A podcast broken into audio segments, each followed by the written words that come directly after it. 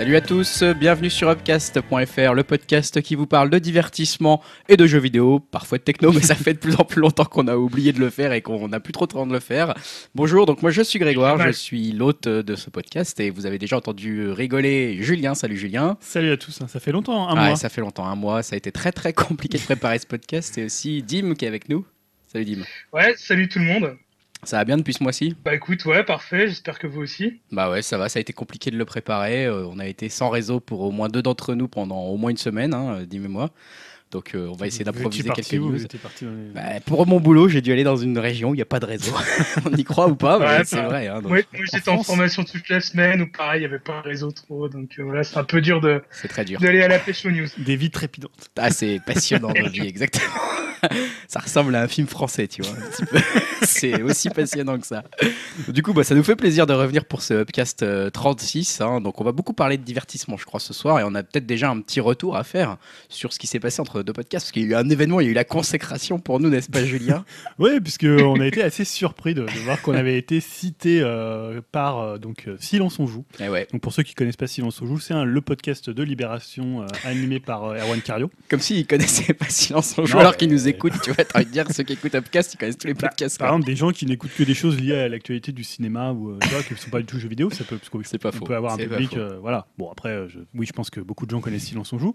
Et euh, voilà, donc euh, bah, voilà, Ça fait plaisir, honnêtement, on s'y attendait pas. Merci promotion, Erwan euh. Cario, à son équipe, Ouais, euh, voilà, tout ça. beaucoup. Ça fait toujours plaisir. Bon, la seule explication, c'est que moi je suis sur le forum de, de Silence on joue et, euh, et que en fait voilà, je, je tenais un post sur pour faire un petit peu la- à notre échelle la promo d'Upcast. On fait pas tellement de promo de- d'Upcast, mais voilà, il a, il a pris euh, l'initiative de son propre chef de parler de Upcast et également de What the Duck, qui est un autre podcast euh, que, dont je connais quelques personnes euh, dessus. Vous pouvez écouter aussi, c'est très sympa.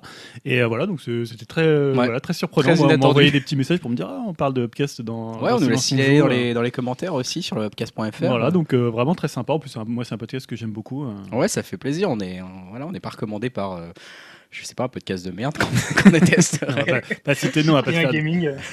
Cyprien. Putain, Là, par contre, ça nous ferait de l'auditeur. hein. Bon, en Ah, temps, En bienvenue. plus, hein. on le connaît pas, il est peut-être très sympa. Moi, je sais Si, pas. si vous venez de la part de, enfin, si vous venez de la part d'Erwan j'allais dire. si on n'a pas regardé si ça avait boosté les suite. audience. Ouais, non, je pense que ça va pas les booster des Je masses. sais mais pas. On ne sait pas d'ailleurs, on regarde plus les audiences. On est au- au- au- au-delà de ça. Ça fait au moins 15 podcasts. On est au-delà des audiences, au-delà des Patreons, au-delà de toutes ces choses. Au-delà ou en dessous, on sait Bah, pas. À côté. Ça se trouve, on a eu une grosse augmentation, on a vraiment pris une, Là, on est des stars. galon, on le sait même pas, quoi. On a, on a songé à lancer un Patreon maintenant parce qu'on se dit là il y a plein de nouvelles personnes qui, va- vont écouter là ouais c'est le moment de lancer un truc mais bon on verra plus tard Euh, du coup on va commencer bah on va se lancer c'est tout et tout hein, pour le retour sur les, entre les deux podcasts Bah oui, parce qu'il y a un mois, donc c'est vrai que. Bon, là, on va pas revenir sur les commentaires qui sont un peu datés du coup, mais n'hésitez pas à venir faire un tour sur le cast.fr pour les, pour les voir, y participer si vous voulez. Il y a Et toujours puis- des choses intéressantes, des, ouais. coups, des conseils. Ah bah, Il y a beaucoup de trucs euh, super sympas, ça c'est clair. Et il y a beaucoup, beaucoup de choses à prendre effectivement, les conseils aussi dans les commentaires de nos auditeurs. On va tout de suite lancer le podcast 36 avec la partie divertissement.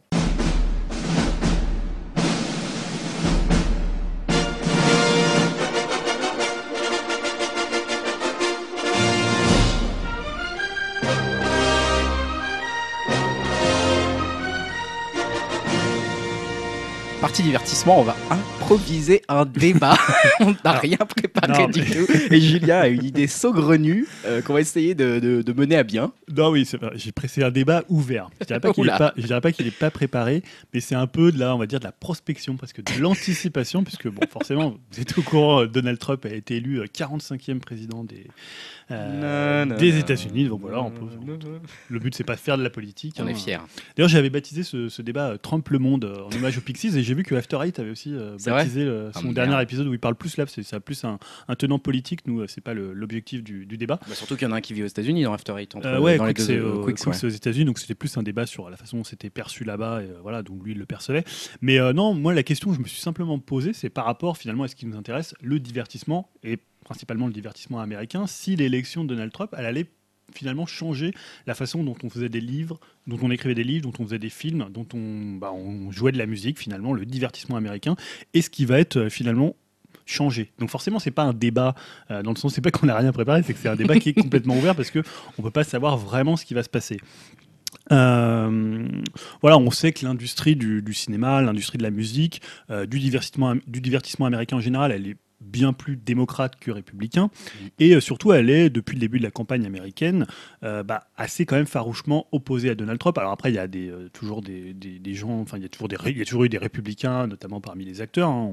On, en citera quelques-uns tout à l'heure, hein, pour faire de la délation, mais pour voir un peu les, les forces en présence. Donc, on va dire qu'avec l'élection du candidat républicain, c'est un peu la gueule de bois pour beaucoup d'artistes, si on en croit les déclarations le lendemain de l'élection. Euh, bah déjà, c'est l'occasion de, bah, de monter, comme je disais, une petite guerre et de voir qui est dans chaque camp. Alors, côté soutien aux démocrates, là, forcément, on en trouve euh, beaucoup. Donc, les soutiens d'Hillary Clinton, c'est à la fois des soutiens qui sont proches, des gens qui sont euh, ouvertement, qui se réclament ouvertement démocrates. Donc, on a par exemple Mia Farrow qui a confié vouloir s'exiler en Irlande. J'ai déjà mon passeport pour l'Irlande, elle a déclaré. Donc, ça, Chris Evans, donc, et qui est euh, Captain America, donc même Captain America et Merde. démocrate. Ça, ça fait un, ça, ça fait un choc, ça. un choc, puisqu'il a déclaré C'est une nuit embarrassante pour l'Amérique. Nous avons laissé un propagateur de haine diriger notre grande nation. Nous avons laissé notre avenir aux mains d'un tyran. Je suis dévasté. Donc Judah Pato a déclaré Trump n'en a rien à foutre de vous. C'est un propriétaire de casino qui sucera le dernier sou d'une vieille dame avec joie. Ce n'est pas un sauveur. Donc on a Katy Perry, hein, là, pour le coup, qu'elle avait fait vraiment une grosse campagne pour, euh, pour Hillary Clinton, qui a dit Nous ne nous tairons jamais, la révolution arrive. Euh, voilà, il y a Chuck D de Public Enemy euh, qui a eu pour sa part une formule assez choc Hitler is real. Donc Hitler est réel. Ah ouais. Ça va, c'est Ça loin. va un hein. peu loin, mais-. On ne sait pas, on verra si ça va. on Oui, en parlera on en peut-être dans deux, trois Moi, ce que je me suis toujours demandé, si c'est toutes les personnes qui justement euh, disaient si Trump est élu, euh, bon, quitte les États-Unis, si elles vont vraiment le faire, quoi. Alors, tu sais que les- les- le, le Canada a reçu un nombre de demandes de, de visas euh, Ah oui, assez le, le site a, le site a craché d'ailleurs, je crois. Ouais, ouais, le site a craché juste après. Alors peut-être que c'est des gens qui voulaient rigoler ou peut-être que des gens l'ont vraiment fait, je ne sais pas. Euh, donc Madonna, qui est un autre soutien très actif de Clinton, a déclaré une nouvelle flamme s'est allumée. Nous n'abonnerons jamais, nous ne renoncerons jamais.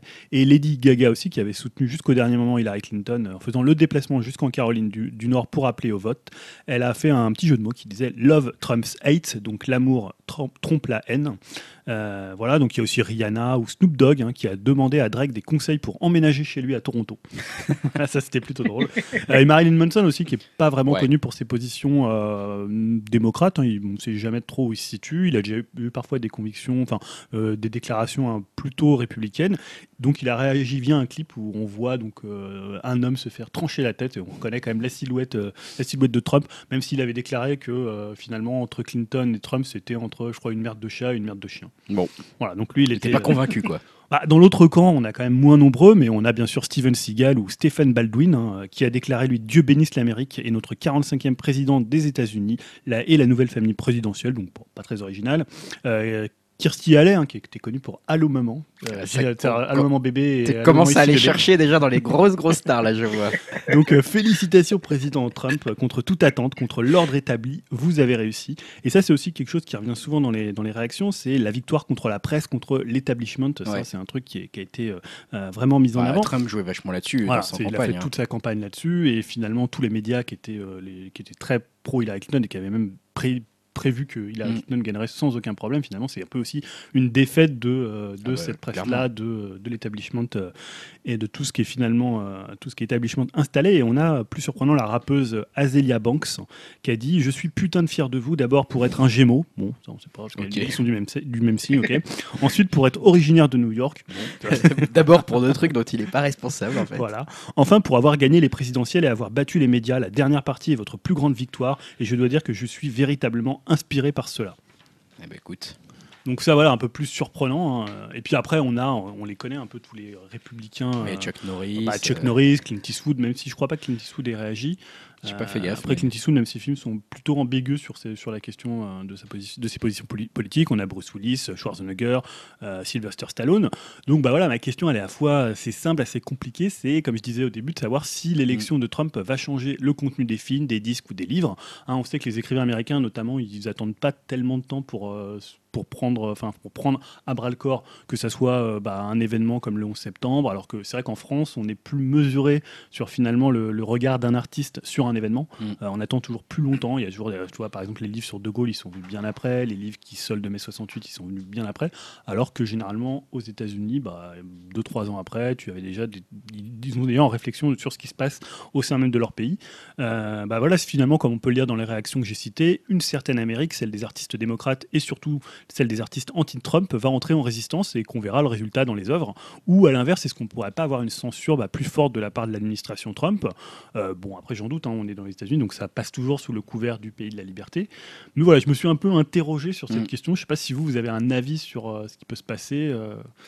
Bah perso, moi je dirais que plutôt, enfin je, je- je l'espère, je l'envisage plutôt comme la première solution que tu as citée, à savoir plutôt euh, quelque chose qui va nourrir quelque part le discours artistique, euh, enfin voilà, que ça soit le, le rock ou plein d'autres courants artistiques, ils, se naissent quelque, ils naissent quelque part de l'opposition, de Mm. la contestation et de la rébellion. Et euh, voilà, les livres qui veulent dénoncer quelque chose, bah, quand il y a quelque chose qui leur tient à cœur, quand il y a quelque chose à dénoncer, s'ils y croient, voilà, s'ils sont profondément anti-Trump, je pense qu'ils auront des trucs intéressants à dire. Je pense que, tu vois, quand on a eu, bon, c'est pas forcément un bon film, mais voilà, Bowling for Columbine, Ouais. tous les trucs qui ont été produits, c'était à l'époque où c'était une autre présidence des États-Unis qui était également républicaine, et voilà, où, où, c'est- où, comment il s'appelle, Michael Moore s'y opposait euh, farouchement. Donc, euh, je pense, moi, je pense que ça peut faire naître des choses intéressantes dans euh, l'idée de contestation chez les artistes. Je pense que ça peut le faire surtout. Après, je suis pas dupe non plus. Enfin, on va pas. on- je pense qu'il faut pas trop parler de la culture mainstream parce que la culture mainstream. euh, Bon, euh, elle va pas non plus être dans une contestation folle quoi de, de ce genre de truc. Donc bon, Katy Perry, elle est gentille, mais elle va pas écrire un album anti-Trump. Tu vois, enfin, j'en doute vraiment. Je me trompe peut-être, Ouais. hein. mais je, je voilà, dans les artistes que tu as cités, je pense qu'il y en a beaucoup. On, ça va pas forcément influencer leur carrière grandement que Trump soit passé, et même dans leur titre, euh, je pense que ça va pas se ressentir plus que ça. Euh, après, je pense que dans une culture peut-être un peu moins accessible ou un peu moins directe, euh, on le sentira quand même. Et j'espère que du coup, ça va peut-être générer quelque chose. Moi, personnellement, je suis plus de cet avis-là parce que je pense pas, euh, tu vois, le, comme tu le disais un petit peu, la, la société américaine, c'est aussi une société très indépendante, mais dans le sens où les studios de production américains sont tellement puissants qu'ils ont pas Mm. grand chose à faire avec l'État. Enfin, voilà, il y, a, il y a le moins de relations possibles quelque part entre l'État et entre euh, les, re- les entreprises privées. Donc tout ce qui va être. euh, Ils- ce ont qui un va peu leur, gérer- leur propre bien-pensance, leur propre morale. Voilà, finalement, Hollywood, c'est finalement presque ça. un courant de pensée à lui tout seul, indépendamment de. Et tu trouvais déjà des films euh, très pro-américains euh, sous n'importe quelle présidence américaine. Je veux dire, il n'y avait pas le problème pour trouver des films un peu euh, bas du front, euh, très pro-américains, et des films très contestataires, euh, sans aucun souci. Et je pense que voilà, ça reste les États-Unis. Euh, À mon Alors, avis, il n'y aura pas de souci de je prends, production. je prends un exemple extrême. On avait parlé de De Niro. Ouais. De Niro qui avait fait quand même des déclarations très, Ouais. enfin vraiment, euh, vraiment Violentes très même. violentes sur sur Trump. Est-ce que finalement pour lui, c'est ça va être un problème pour, euh, bah, je sais pas, pour est-ce que par exemple des producteurs peuvent se dire, on va pas prendre De Niro. euh, Après, il est possible qu'il ait des amis, Trump. Il est possible que, voilà, ça, reste aussi un. Moi, je le connais pas bien, donc ça reste un homme d'affaires. Je, me dis que s'il en est là et que, euh, en étant président des États-Unis, tout d'un coup, tu deviens meilleurs amis de, de plein de monde, tu vois. Il y a plein de monde qui veulent être ton ami. Il y a peut-être des studios, il y a peut-être des chefs de studio, il y a peut-être des chefs de casting qui vont vouloir lui faire plaisir et qui vont peut-être euh, influencer ouais, certains, certains recrutements, je sais pas, certains castings, certains trucs comme ça. Peut-être certaines maisons d'édition euh, vont dire ouais, bon, c'est Trump quand même. Moi, j'ai dîné avec lui hier, euh, je veux pas qu'il y ait ce livre qui Alors, paraisse, quoi. Tu vois, par exemple, on, on sait, là, on- tout à l'heure, tu disais, bah, finalement, on- Hollywood, bon, voilà, ils ont un peu leur, leur propre circuit, mais parce que, bon, nous, on- est, comme on n'est pas, on n'est pas américain, on vit pas au quotidien, on sait pas finalement les, parce que tu vois, en France, c'est un truc qui se fait beaucoup finalement. C'est-à-dire que les, euh, les hommes de pouvoir, ils influencent finalement la façon dont on fait la culture. Ils ont souvent, bah, ils peuvent avoir des droits presque d'intervention parfois sur des livres. Ouais. euh, sur des films. Je ne sais pas du tout si c'est la même chose aux États-Unis, tu vois, s'il y a une espèce, euh, pas d'indépendance, mais s'il y a, il y a un, il y a- si par exemple il n'existe pas du tout de lien entre les hommes politiques et Hollywood. Ouais. c'est un truc que j'ignore Moi, moi, j'ai du, mal à, on va dire, à imaginer que Robert De Niro euh, va, va se voir, on va dire, avoir des, des portes fermées, ou avoir moins d'opportunités après euh, la petite vidéo qu'il a, qu'il a pu faire contre Trump. Euh, Enfin, je sais pas. J'ai du mal, on va dire, à, imaginer que ça, ça quelque chose à voir avec euh, avec sa, sa, sa carrière prochaine, on va dire. Je pense pas que ça va vraiment influencer. C'est plutôt me Papi trouve- qui va, qui va influencer sa carrière. Voilà, sa ouais, carrière. je pense que c'est plutôt des films comme ça qui vont Qui casser sa carrière. J'avais oublié ce film. hein, merci. pas besoin de Trump en fait. non, ça devrait aller, pas besoin de trucs. Ouais, voilà, oui, c'est la femme tout seul. Mais non, mais tu vois ce que tu disais tout à l'heure, Greg, sur euh, bah, finalement comment est née une forme de contre-culture américaine, notamment à l'époque de la guerre du Vietnam. Donc, Ouais. Finalement, quand une jeunesse s'oppose à, bah, des, à des, des choix politiques, Euh, et puis voilà, finalement, on a vu ce que ça, ce que ça pouvait donner. Est-ce que finalement là, il peut pas y avoir une jeunesse euh, qui se, bah, enfin voilà, qui se révolte? Je sais pas si on peut encore. Non, mais en tout cas, qui, s'exprime par la création, tu veux dire. Ouais. Je pense que oui. Moi, honnêtement, j'y crois vraiment. Je me dis, c'est, ça va être un des, un des moyens pour eux, dans une économie euh, quand même qui reste libérée et dans quelque part une prise de parole qui reste euh, possible. Oui, en tout cas, je pense pas que ce soit voilà, je pense dictature. Comme disait l'autre, euh, je pense pas qu'on va en arriver au point Godwin euh, aussi vite que lui, mais voilà, je pense qu'ils vont pouvoir quand même s'exprimer. Alors après, là où tu as raison, et là on peut se poser légitimement la question, c'est plutôt de se dire, est-ce que les circuits de production vont toujours être en faveur de ces artistes? Je pense que la volonté de créer va être réveillée ou va être encore plus attisée par ce genre de- d'élection. Euh, après, est-ce qu'effectivement, euh, voilà, comme on se le disait, des boss de studio ou des têtes pensantes vont bien vouloir euh, je sais pas, euh, continuer à, à vouloir financer ce genre de projet, c'est une vraie question. Et puis après, la vraie question, enfin une autre question qu'on peut se poser aussi, c'est la presse, comme tu le disais, la presse s'est quand même pris une énorme gifle Ouais. euh, suite à l'élection de Trump, une très grande partie de la presse. Est-ce qu'elle va vouloir euh, se remettre en cause sur les œuvres d'art qu'elle met en avant, sur les choses dont elle fait la pub, sur les choses qu'elle produit? Tu as des chaînes de cinéma, de, des chaînes de télé, des choses comme ça qui, voilà, qui avaient largement prédit le- tout ce qui était, qui faisaient même elles-mêmes campagne, puisque les chaînes de télé là-bas font campagne pour un président en fait, Ouais. qui faisait campagne pour Hillary et qui du coup euh, bah, se retrouvent maintenant en désaveu. Est-ce qu'elles vont continuer à, je sais pas, est-ce qu'elles vont pas se remettre en question, une remise en question telle qui pourrait influencer euh, quelque part la mise en avant de certains aspects culturels, de certains programmes culturels, que ça soit dans leur diffusion ou dans les choses qu'elles mettent euh, en, avant dans leurs émissions, tu vois. Je, je sais pas trop, mais c'est vrai que ça pourrait être un des, un des trucs en se disant, bah, on a vu en fait que Trump a été a gagné.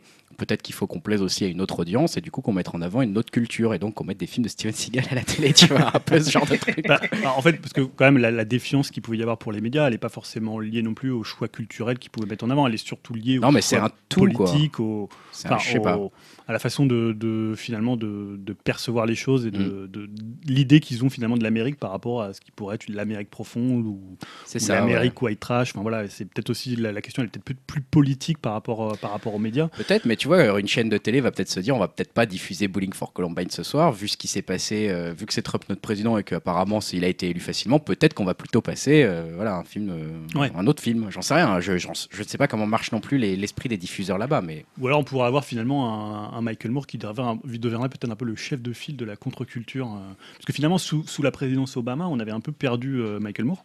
Ouais. Euh, il était bah, à l'époque de Bush finalement, euh, il était très très euh, haut, c'est-à-dire qu'il c'était vraiment l'adversaire idéal pour, euh, pour les Bush, Ouais. à peu près au même niveau, c'est-à-dire que souvent c'était pas super fin, mais en même temps les Bush, on peut pas dire non plus que c'était des gens super fins. Et finalement sous la présidence d'Obama, on en a beaucoup moins entendu parler. euh, et là peut-être qu'il peut revenir comme ça dans cette, euh, dans cette pour, pour pointer un peu du haut les Tu travers a- de, de l'Amérique de Trump. regarde, il y a quelques, je sais pas si c'est annonciateur ou pas, mais les, les Zach de la Roca et donc tous ceux qui faisaient euh, Rage Against the Machine, Mm. là ils ont reformé un groupe, si je ne m'abuse, euh, je sais pas, of Rage. Ouais, voilà, c'est Enfin, ça.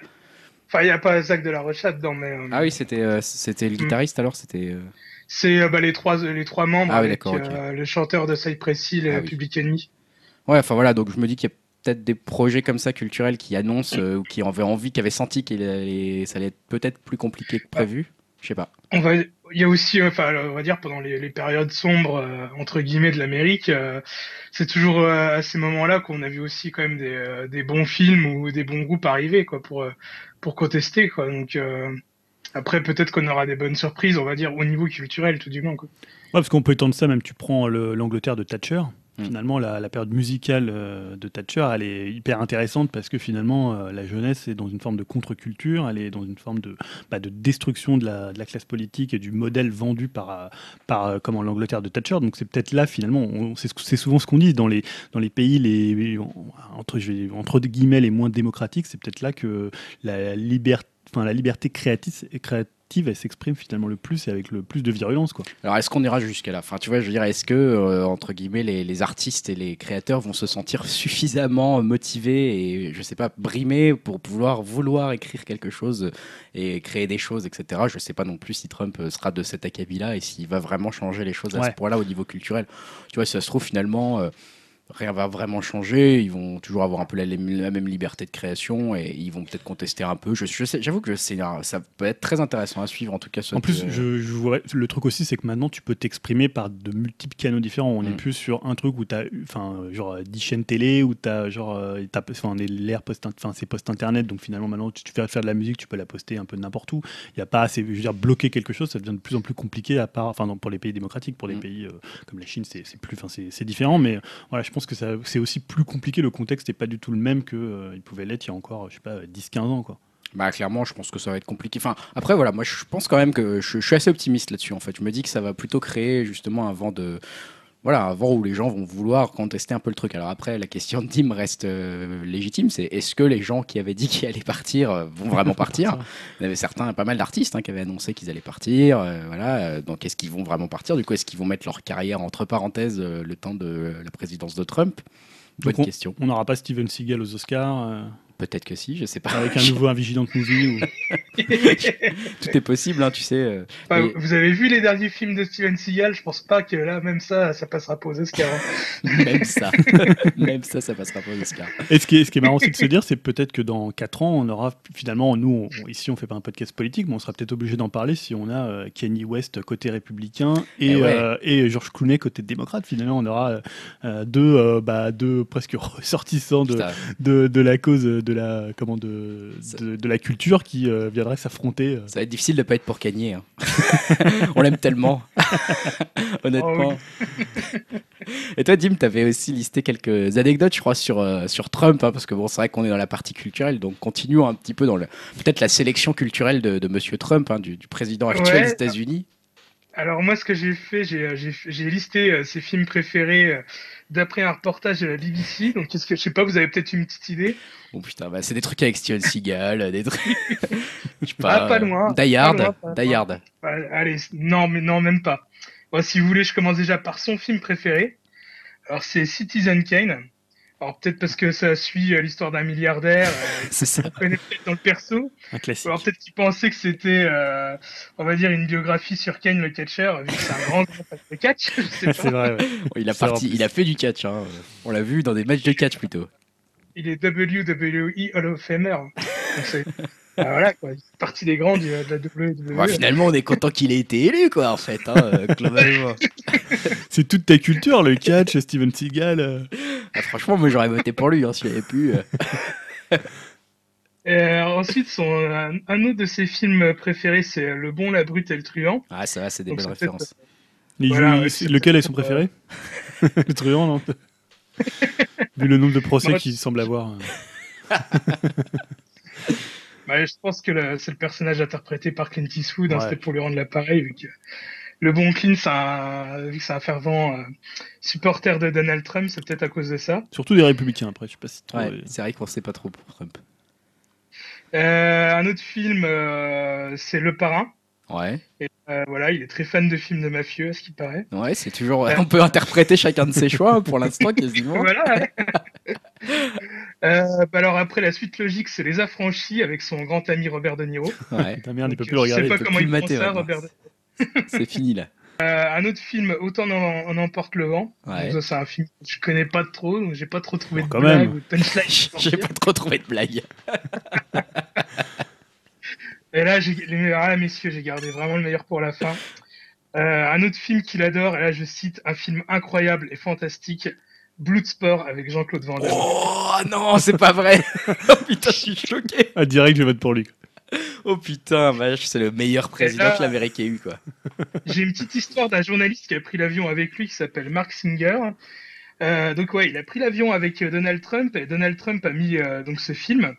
Et euh, le fils euh, de Donald Trump était chargé de faire avance rapide dès qu'il y avait la, la moindre scène de dialogue pour ne garder que les scènes où ça brisait les nez, cassait des reins et envoyait des gros coups de tibia. Putain, le mec est un génie en fait. On ne le comprend pas, mais c'est un génie en fait. Ça m'étonne qu'il n'y ait pas Retour vers le futur 2 aussi dans la Ouais, liste, parce que comme c'est un film sur lui quand même, ça aurait Ouais, été bien qu'il le soit quoi. Bon bah c'était intéressant. hein. Voilà. Eh bah bon, c'est un personnage en couleur hein, ce Trump. Peut-être qu'on a- si on a des conséquences dans la culture dont on entend reparler, bien sûr on en reparlera Voilà. sur Upcast. C'est- même aussi un acteur, hein, vu qu'il a fait quelques caméos aussi. Ah, c'est vrai qu'il a fait quelques caméos. T'en as des sympas à nous, à nous, à nous communiquer?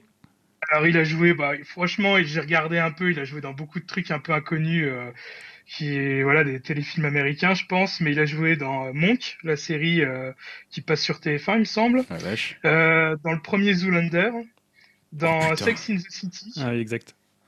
dans Sabrina l'apprentie sorcière, Ah, la filmo. dans Spin City, Ah ouais. dans Une nuit d'enfer, dans euh, Le Prince de Bel Air, et ça j'ai vu l'extrait où euh, t'as il Donald Trump qui arrive. Il vire Diaz de la maison. Il arrive construit un mur autour de la maison, qui est tout excité, il tombe même dans les pommes quand il voit Donald Trump.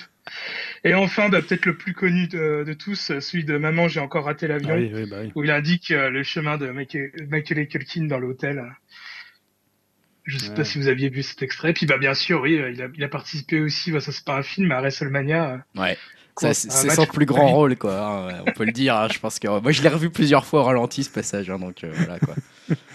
On est un peu fan en fait finalement. Finalement, on aime plutôt bien Trump ici. hein. On aurait eu moins d'anecdotes sur Hillary Clinton quand Euh, même. ça aurait été plus chiant, je pense. Moi, on rigole. Hein, ouais. Tout ce qu'on a eu par euh, Simon Sonjou, là, on va tout de suite le perdre. Ah ouais, là, ça y est, les quatre auditeurs qu'on avait gagnés, les gars, on vient de les paumer. Bravo, putain. Bon. Surtout qu'on aura plus le soutien de Libé là avec ça. Ah bah non, c'est fini là. Ça y est, on vient de perdre Ah tous les non. soutiens.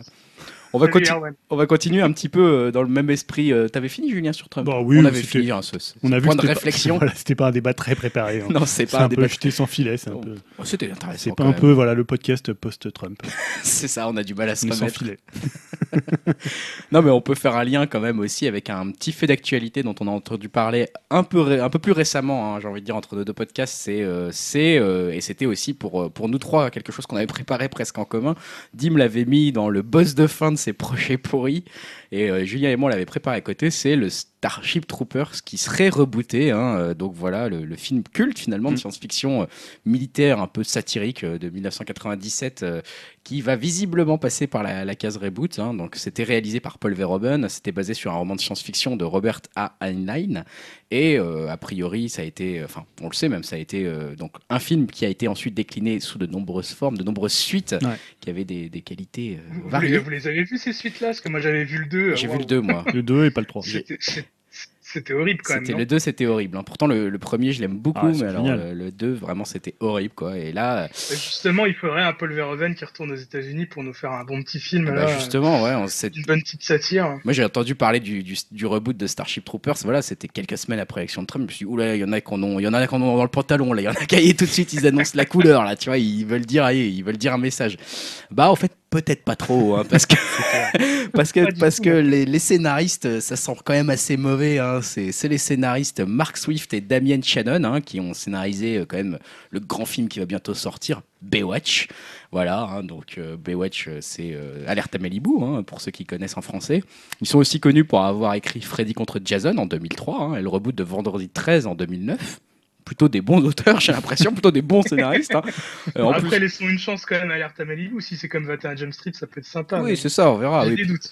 Bon, ouais, surtout, il y a des nanas qui vont courir au ralenti, donc. euh, Il y a- il y a comment- Alexandra Il y Daddario. a Alexandra Daddario, donc là on lui met tout de suite, euh, voilà, C'est tout de suite une grosse note sur IMDb. voilà. tout de suite on lui met plusieurs étoiles. Donc, en tout cas, ça c'est sûr. Euh, le problème, c'est qu'au niveau des producteurs aussi, on n'est pas non plus sûr que ça soit de, dans la dentelle que ça va se passer, parce que les producteurs c'est Neil H. H. Et Toby Jaff, hein, qui ont donc travaillé sur Fast and Furious. Je suis pas un grand fan, je dois l'avouer. Et le remake de Total Recall. Alors moi, je l'ai pas vu, mais apparemment, c'était pas Ah super. bah, c'est surtout ça, moi, qui me fait peur parce que autant que le remake de Robocop, franchement, c'est pas terrible, mais euh, je trouve que c'est encore regardable. Alors, Total Recall, c'est une catastrophe euh, monumentale.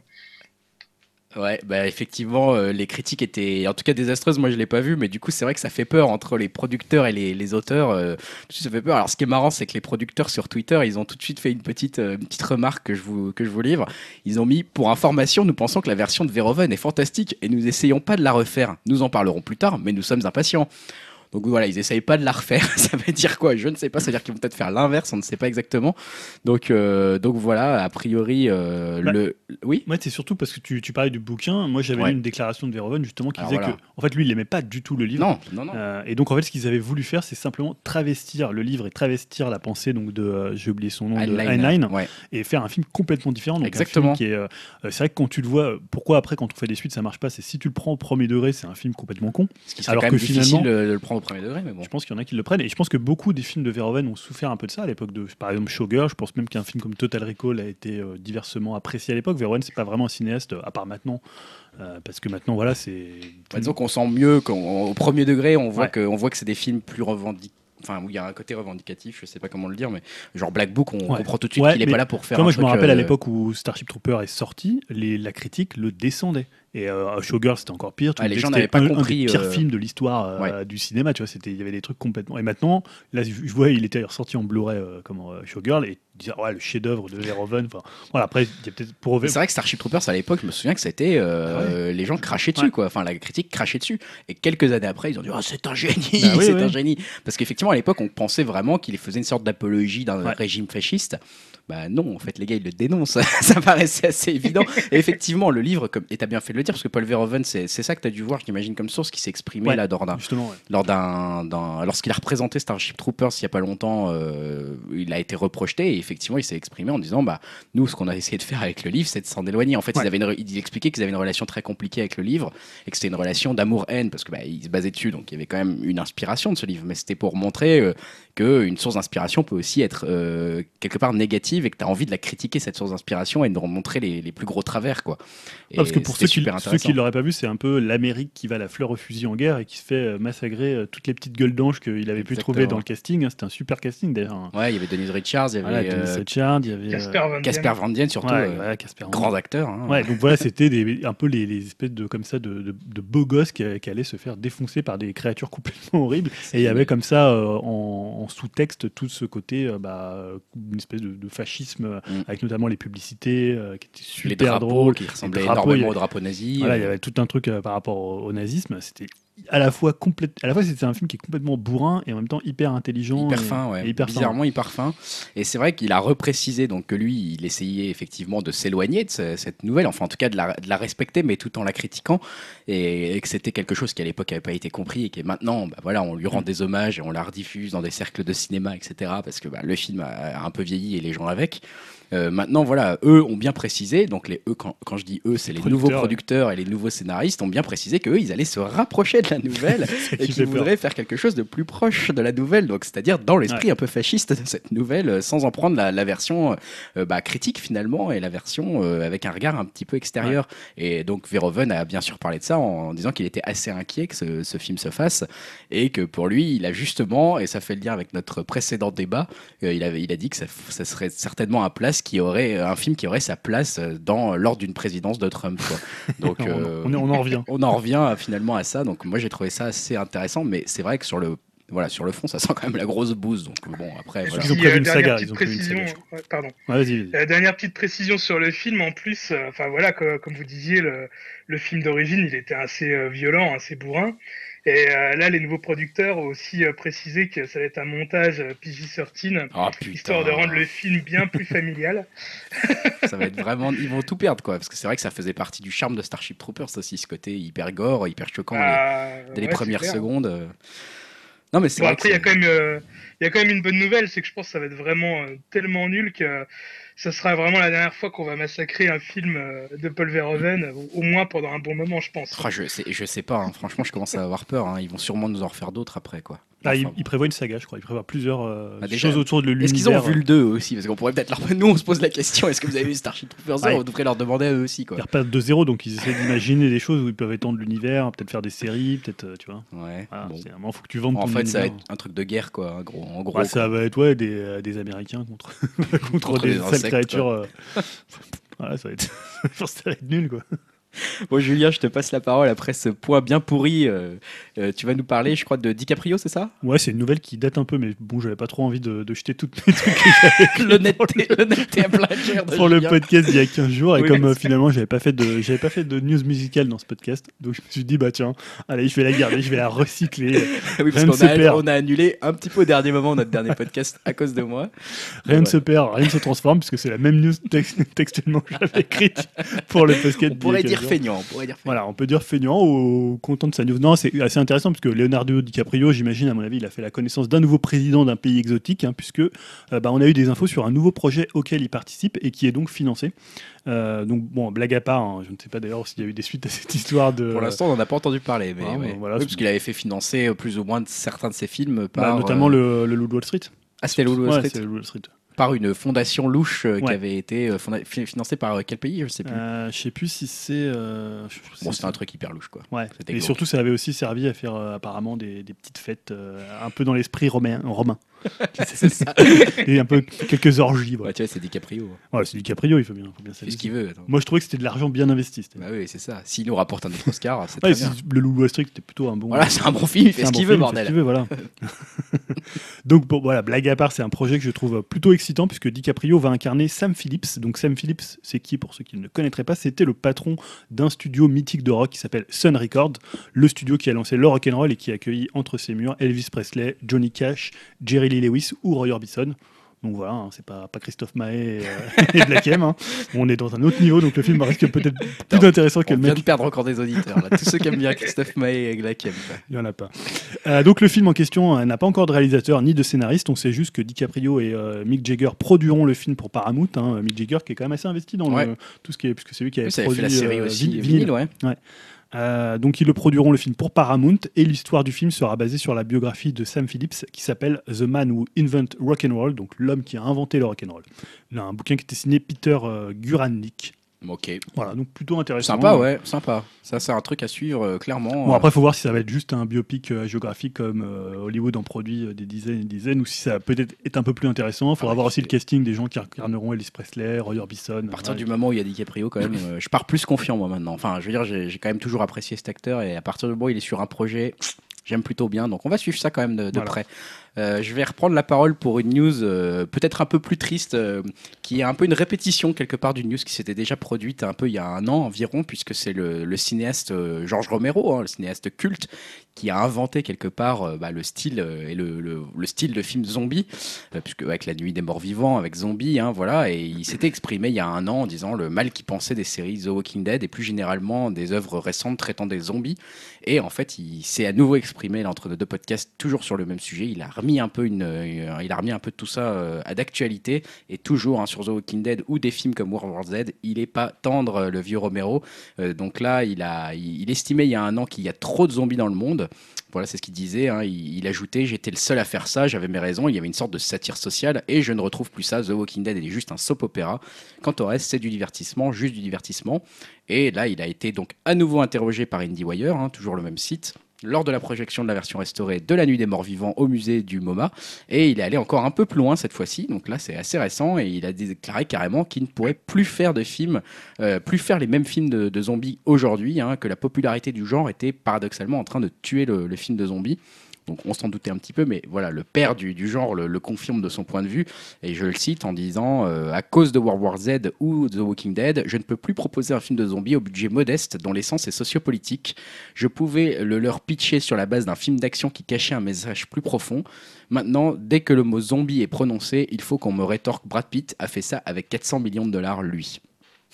Voilà. hein, Après, ce qu'il a euh, peut-être oublié de préciser, c'est que ces derniers films, c'était quand même des grosses séries Z euh, vraiment hyper mauvaises. C'est peut-être aussi pour ça qu'il ça- a peu du mal à en refaire. Ça m'étonnerait qu'il dise ça dans une interview de lui-même. Après, j'ai fait des super mauvais films.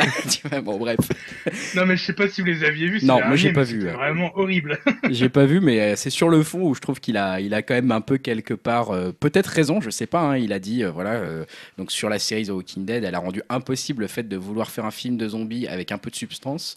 Il veut juste des, zombies qui font un carnage et il a répété que c'était pas sa vision des choses. Donc voilà. hein. Moi, euh, après, voilà, à vous- d'avoir votre avis. Je sais pas si toi, Dim, euh, ou toi, Julien, tu as quelque Bah, chose à dire là-dessus. Est-ce qu'il a raison ou la- pas? pour la série, je suis un peu d'accord avec lui quand même sur le côté soap opera, mais la série, elle vient quand même du comics, et le comics, il est quand même super bien écrit euh, au niveau des personnages et tout.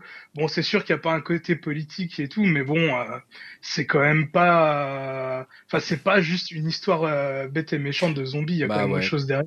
Moi, je suis assez d'accord aussi, mais bon, Julien, Bah, moi, je pense que le, la messe était dite euh, quand euh, finalement l'armée des morts est sortie de Snyder. C'est-à-dire que Mm.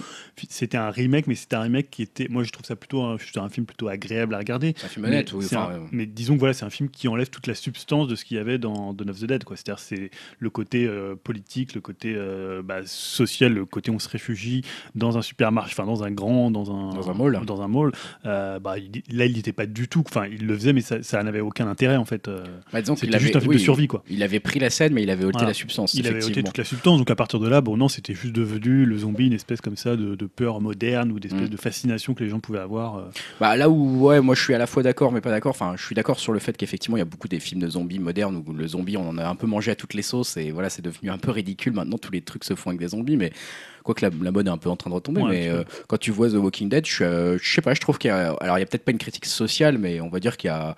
Peut-être pas une critique Ah. politique, mais on va dire qu'il y a quand même un fond légèrement social. Alors, effectivement, c'est peut-être pas non plus de la réflexion profonde, mais. euh, En tout cas, il y a une Bah, réflexion sur l'être humain, quoi. euh, Il y a une réflexion sur l'être ouais. humain, sur son rapport à la violence, sur un rapport à l'autre, etc. Après, on est qui- plus dans la survie, dans Voilà, qui se dissocie un petit qu'il y peu a quand même un côté sociologique, quoi. Ouais, voilà. Je suis, euh, Donc c'est pour ça. Bon, après, je comprends que lui, il ait du mal à en faire et que maintenant, effectivement, qui dit zombie dans un film hollywoodien dit énormément de budget et c'est pas effectivement pour Romero ce genre de choses. Donc euh, difficile d'admettre pour lui que ça va être compliqué de refaire un film Ah, de si, zombie. en plus, c'est plus un genre de niche, donc euh, à partir du moment où c'est plus un genre de niche, tu peux plus faire un film avec euh, 3 francs 6 sous comme il pouvait faire à l'époque. C'est ça. Bah du coup Julien, je te repasse la parole. Tu, je sais pas si c'est un jeu vidéo dont tu nous parles ou qu'est-ce que c'est que ce titre Zelda 2. Euh, C'est-à-dire, attends, de Voilà, quoi on c'est parle aussi une de mes news recyclées, hein, C'est je vais le Arludique. mentionner. euh. Ah non, mais je vous avais parlé il y a peu d'un projet de film autour du couple de Francis Scott Fitzgerald et donc de Zelda Fitzgerald. Ah, cette Zelda là. Voilà, cette Zelda-là, la vraie Zelda, Euh, qui s'intéressera donc aux passions tumultueuses du couple star des années folles. Et en fait, on avait appris que c'était Scarlett Johansson qui incarnerait Zelda. Mhm. Euh, et bien, en fait, à Hollywood, euh, et même ailleurs, on se souvient par exemple de La guerre des boutons. Il est sorti deux films en même temps. Ouais, c'est ça. C'était. Deux films de merde en même temps. Ouais, voilà, de- ouais, il y avait pas le choix. voilà, il n'y avait pas le choix. Euh, bah voilà, on a l'impression que les choses marchent par deux, puisque un second projet de biopic consacré à Zelda Fitzgerald devrait voir le jour avec à la réalisation Ron Howard. Peut-être qu'on va, on va pouvoir continuer cette théorie, chier. comme quoi il fait des mauvais films à chaque fois, et qu'on n'aura pas d'autres arguments à avancer euh, face à Chaton Chaton Pute, ouais. qui- Quelque part avait raison en fait. avait pas tort, Ouais. peut-être Rush, je, je sais pas, je ne l'ai pas encore vu Rush. pas Rush était pas mal quand même. Non, non, Rush, je les défends moi. Donc, et pour incarner Zelda, ça sera Jennifer Lawrence. Donc Scarlett d'un côté, euh, Jennifer Lawrence de l'autre. Attends, c'est qui Jennifer Lawrence déjà? J'ai un gros, gros, j'ai un gros trou blanc là. Ah, J'ai un gros trou noir. Ah oui, si, ça y est, je vois. Euh, Attends, ah ouais, d'accord. De l'actrice? Ouais, la mais, clé euh, Jennifer Lawrence. Elle fait un peu jeune, non? Je sais pas. Enfin bon, ouais, ok. Bon. Oh, un peu, ça dépend maquillé, ça dépend à Ouais. quel âge. euh, Ouais, remarque, oui, ça dépend à quel âge ça se situe. Ouais. Euh, moi, en plus, je la trouve plus proche physiquement de, Ouais. que Scarlett Johansson. Ouais, c'est pas. ah, après, ouais. encore une fois, maquillée, etc. Donc, le script, il sera basé sur la biographie euh, Zelda de Nancy Milford, et je cite, s'attardera sur la volonté de la jeune femme de tracer sa propre voie à travers son art, et sur la difficulté de préserver un amour entre deux artistes égaux, voire rivaux. Voilà, ça c'est bien un bon pitch de merde. tu m'étonnes. Pas en soi, mais c'est-à-dire qu'il est vendu d'un peu de. Ah ouais, il est mal écrit. Enfin, voilà. Voilà. Bon, voilà, donc euh, on va voir. hein. Scar- action. voilà. Scarlett versus Jennifer Lawrence. Scarlett versus Scarlett, ouais. Enfin, bon, voilà, ok, très bien. Bah écoute, on verra ce que ça donne. Je propose qu'on fasse peut-être, si vous êtes d'accord, hein, qu'on se donne un peu l'heure des trailers. Voilà, Qu'on parle un petit peu des trailers qu'on a, qu'on a, qu'on a vus, qu'on a regardé tous ensemble. Euh, c'est un peu une rubrique pour ceux qui connaissent pas Upcast ou pour ceux qui ont oublié ce que c'était que cette rubrique. L'heure des trailers, ça fait quelques épisodes maintenant qu'on fait ça. Et bah tout simplement, on va visionner quelques trailers en, online qui sont, euh, qui sont parus là pendant entre nos deux podcasts. Et puis bah, on, on dit, on débriefe un petit peu sur ce que ça nous a donné envie ou pas, euh, ce qu'on en a pensé. Et le premier qui a été sélectionné, je ne sais pas par qui, c'est Valériane de Luc Besson. C'est moi qui l'ai sélectionné. C'est toi qui l'as sélectionné, Julien. Alors, Valériane, est-ce que Dim, t'as été voir le trailer de Valériane? Ouais, je l'ai vu. euh, J'ai trouvé que c'était un peu un patchwork de, de tous les derniers gros blockbusters euh, qui pourraient se passer un peu dans l'espace. Euh, J'ai retrouvé pas mal de, de Gardiens de la Galaxie dedans, par exemple. Le cinquième Euh, élément aussi. Le Le cinquième, élément. ouais. aussi, ouais, bah quand même forcément. Et euh, ouais, je sais pas. Après, je me dis pourquoi pas. J'irai, j'irai le voir, ça c'est sûr.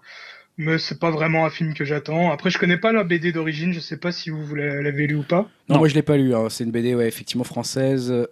Valériane et Laureline de Pierre Christin et Jean-Claude Mézières. hein. Voilà, j'ai été faire mes petites recherches, donc je l'ai dit. non mais voilà, je la connaissais pas non plus. Donc T'as vu euh, la bande-annonce ou? J'ai vu la bande-annonce. euh, bah écoute, ouais, bah, c'est un peu comme dit, mais je me suis dit après voilà, les effets spéciaux. Ouais, sont- c'est impressionnant quand même. En tout cas, la première scène, la première image où on voit une- la ville, etc., machin de loin, je me suis dit, Ouah, c'est super bien fait. Après, dès qu'on commence à voir des personnages euh, animés en 3D, machin, bah, à la cinquième élément, j'ai moins aimé. là. Ouais, il y a- il y, a des aliens, ils sont pas très Ah, beaux, les trouve, aliens, hein. je les ai pas trouvés hyper bien faits, au point que ça m'a gêné en fait. Et je me suis dit, ah, bof, quoi. Alors qu'il y a quand même un budget euh, assez impressionnant. hein. Je crois que c'est 200 millions. euh, Bah, c'est Luc Besson. oui. Ouais, c'est 200 millions investis, mais je trouve que ça se ressent pas tellement dans les effets spéciaux. Enfin, en tout cas sur les aliens, sur leur euh, physique, etc. euh, c'est un peu comme s'ils étaient mal finis presque, tu vois. Euh, après, voilà, sur le cast, euh, Cara Delevingne, euh, ou je sais pas comment ça se prononce, et Dan Dehan. euh, J'aime plutôt bien ces deux acteurs. En tout cas, là, je trouve qu'ils avaient l'air bien. Enfin, voilà, ça avait l'air de bien passer. mais. Bon, le film, ça m'a paru un ensemble de clichés, euh, voilà, qui se suit. euh, ça a l'air de Du, vraiment. du Luc quoi. Besson. hein. Ah puis alors en plus c'est vendu par euh, le ouais c'est marqué au début euh, par le réalisateur visionnaire de Lucie.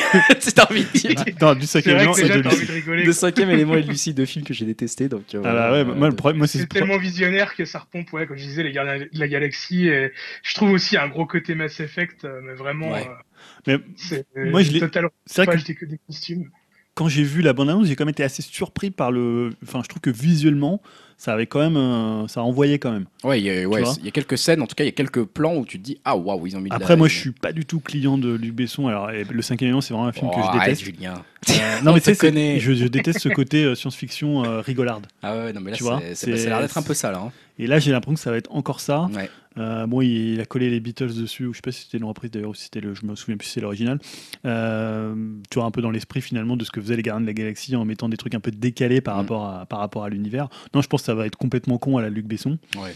Euh, voilà, donc je l'avais mis juste pour ça, mais bon. je- 26 juillet 2017 hein, pour ceux à qui on a donné envie. Pas trop l'impression. on, on se rappelle qu'il avait euh, adapté Adèle Blanc-Sec. Ah ouais ouh là là, Oh ouais, c'était un bon film ça non? Qu'est-ce que c'était mauvais. Donc il est bon en adaptation, hein, Ouais, c'est bon Besson. Il devait pas arrêter sa carrière, il veut pas l'arrêter il l'avait dit en plus. hein. Oh putain, il est temps là, mec. Hein, bon, Ah. bref, deuxième trailer, c'était La Belle et la Bête, euh, qu'on a été voir aussi pour vous. Euh, bah Ah, c'est moi qui l'ai mis. c'est toi qui l'as mis aussi. Ah, euh, voilà, donc bah moi, ça m'a donné plutôt envie. Euh, en fait, ça m'a donné envie et bof en même temps. Ça m'a donné envie, bah parce que voilà, euh, il y a Emma Watson. Ouais. Ah, elle, elle est bien en belle. Il y a Emma Watson qui colle, mais alors hallucinant au personnage. Ils l'ont- ça, c'est le cast parfait. Quoi. Là, ils ont juste carrément. trouvé la nana qui est parfaite dans le rôle de Belle. Par contre, la, bête, la bête, elle a vraiment une face de cul. La quoi. bête, c'est assez mal fait aussi. C'est, elle fait pas ni peur, ni elle est, elle est pas attachante non plus. Enfin, ils ont pas réussi à refaire le, le- le tour de passe-passe qu'ils ont réussi à faire dans le dessin animé Ah où bah elle voilà. te faisait vraiment peur et elle te faisait, et t'étais vraiment Ouais. attaché à la fin. La musique est par contre toujours aussi efficace puisqu'ils reprennent celle du dessin animé qui était voilà. Bah, pour moi, c'est la meilleure. Alors, j'ai des- souvent ces débats avec des gens qui aiment bien les Disney. Pour moi, c'est la meilleure OST. euh, Ah, je suis assez d'accord, ouais, c'est une des meilleures Euh, OST Disney, euh, La Belle et la Bête. Ouais. Donc, euh, cette musique-là, voilà, les, les petites touches de piano qui arrivent ouais, au début, tu reconnais tout de suite. français. euh, C'est juste magnifique. Et grosse réserve, par contre, de ma part, sur les personnages animés euh, de lumière Ah de oui, horloge, oui. là qu'on Ah oui. Qui me font plus peur que la bête, personnellement. Ils me font flipper, je pense que je vais Ça, pas dormir c'est- cette C'est nuit. le petit effet téléchat un peu. Oh putain, grave Mais grave, t'as trop raison, c'est téléchat, quoi.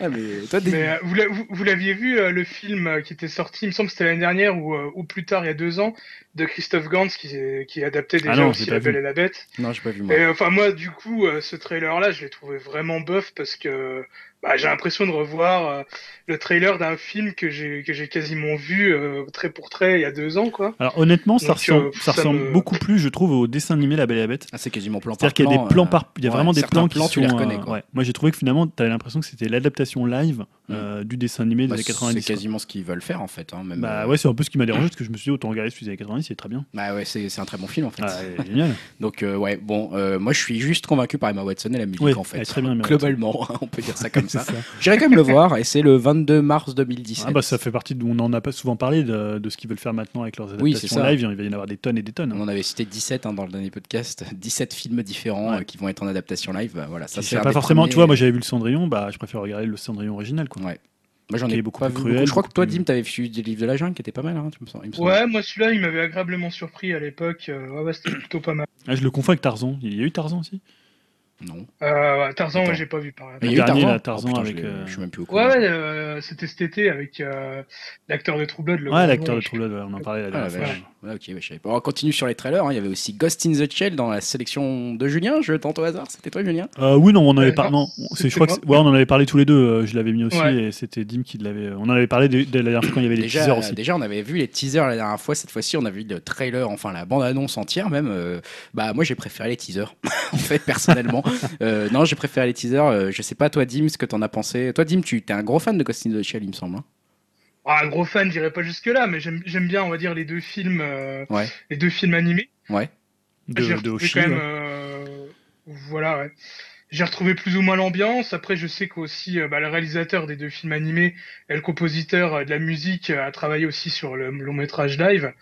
Euh, J'ai trouvé que c'était quand même relativement fidèle et euh, même vachement, enfin, plutôt convaincant, euh, on va dire, en image live. Ouais. Euh, ouais, pourquoi pas. J'ai envie de lui donner sa chance. Et puis, bah, le réalisateur. euh, bah, je, je sais pas s'il a fait d'autres films, mais c'est le réalisateur de Blanche-Neige et le, et le Chasseur.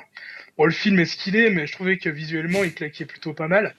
Et euh, donc, s'il arrive, on va dire, à refaire à peu près la, des mêmes prouesses visuelles avec euh, l'univers de Ghost in the Shell, ça pourrait vraiment être sympa, quoi. Je sais pas, je sais pas, je sais pas comment. Toi, Julien, t'en as pensé Ouais, quoi je trouvais que visuellement, moi, je trouvais pas ça, pas ça inintéressant. On l'avait déjà remarqué dans le trailer, Oui. notamment. euh, il y a une espèce comme ça de geisha Ouais. mécanique en- avec un plan un peu sur le dessus. Il y a des, des choses qui ont l'air quand même assez intéressantes. Très symétrique. Après, euh, Je trouve que la force des, des animés, c'était leur côté complètement cryptique. Mm. Et je pense pas, je pense pas qu'ils vont garder ça. C'est-à-dire, tu prends le deuxième, Innocent, c'est un film où bah, tu, tu comprends pas tout, mais c'est tellement beau.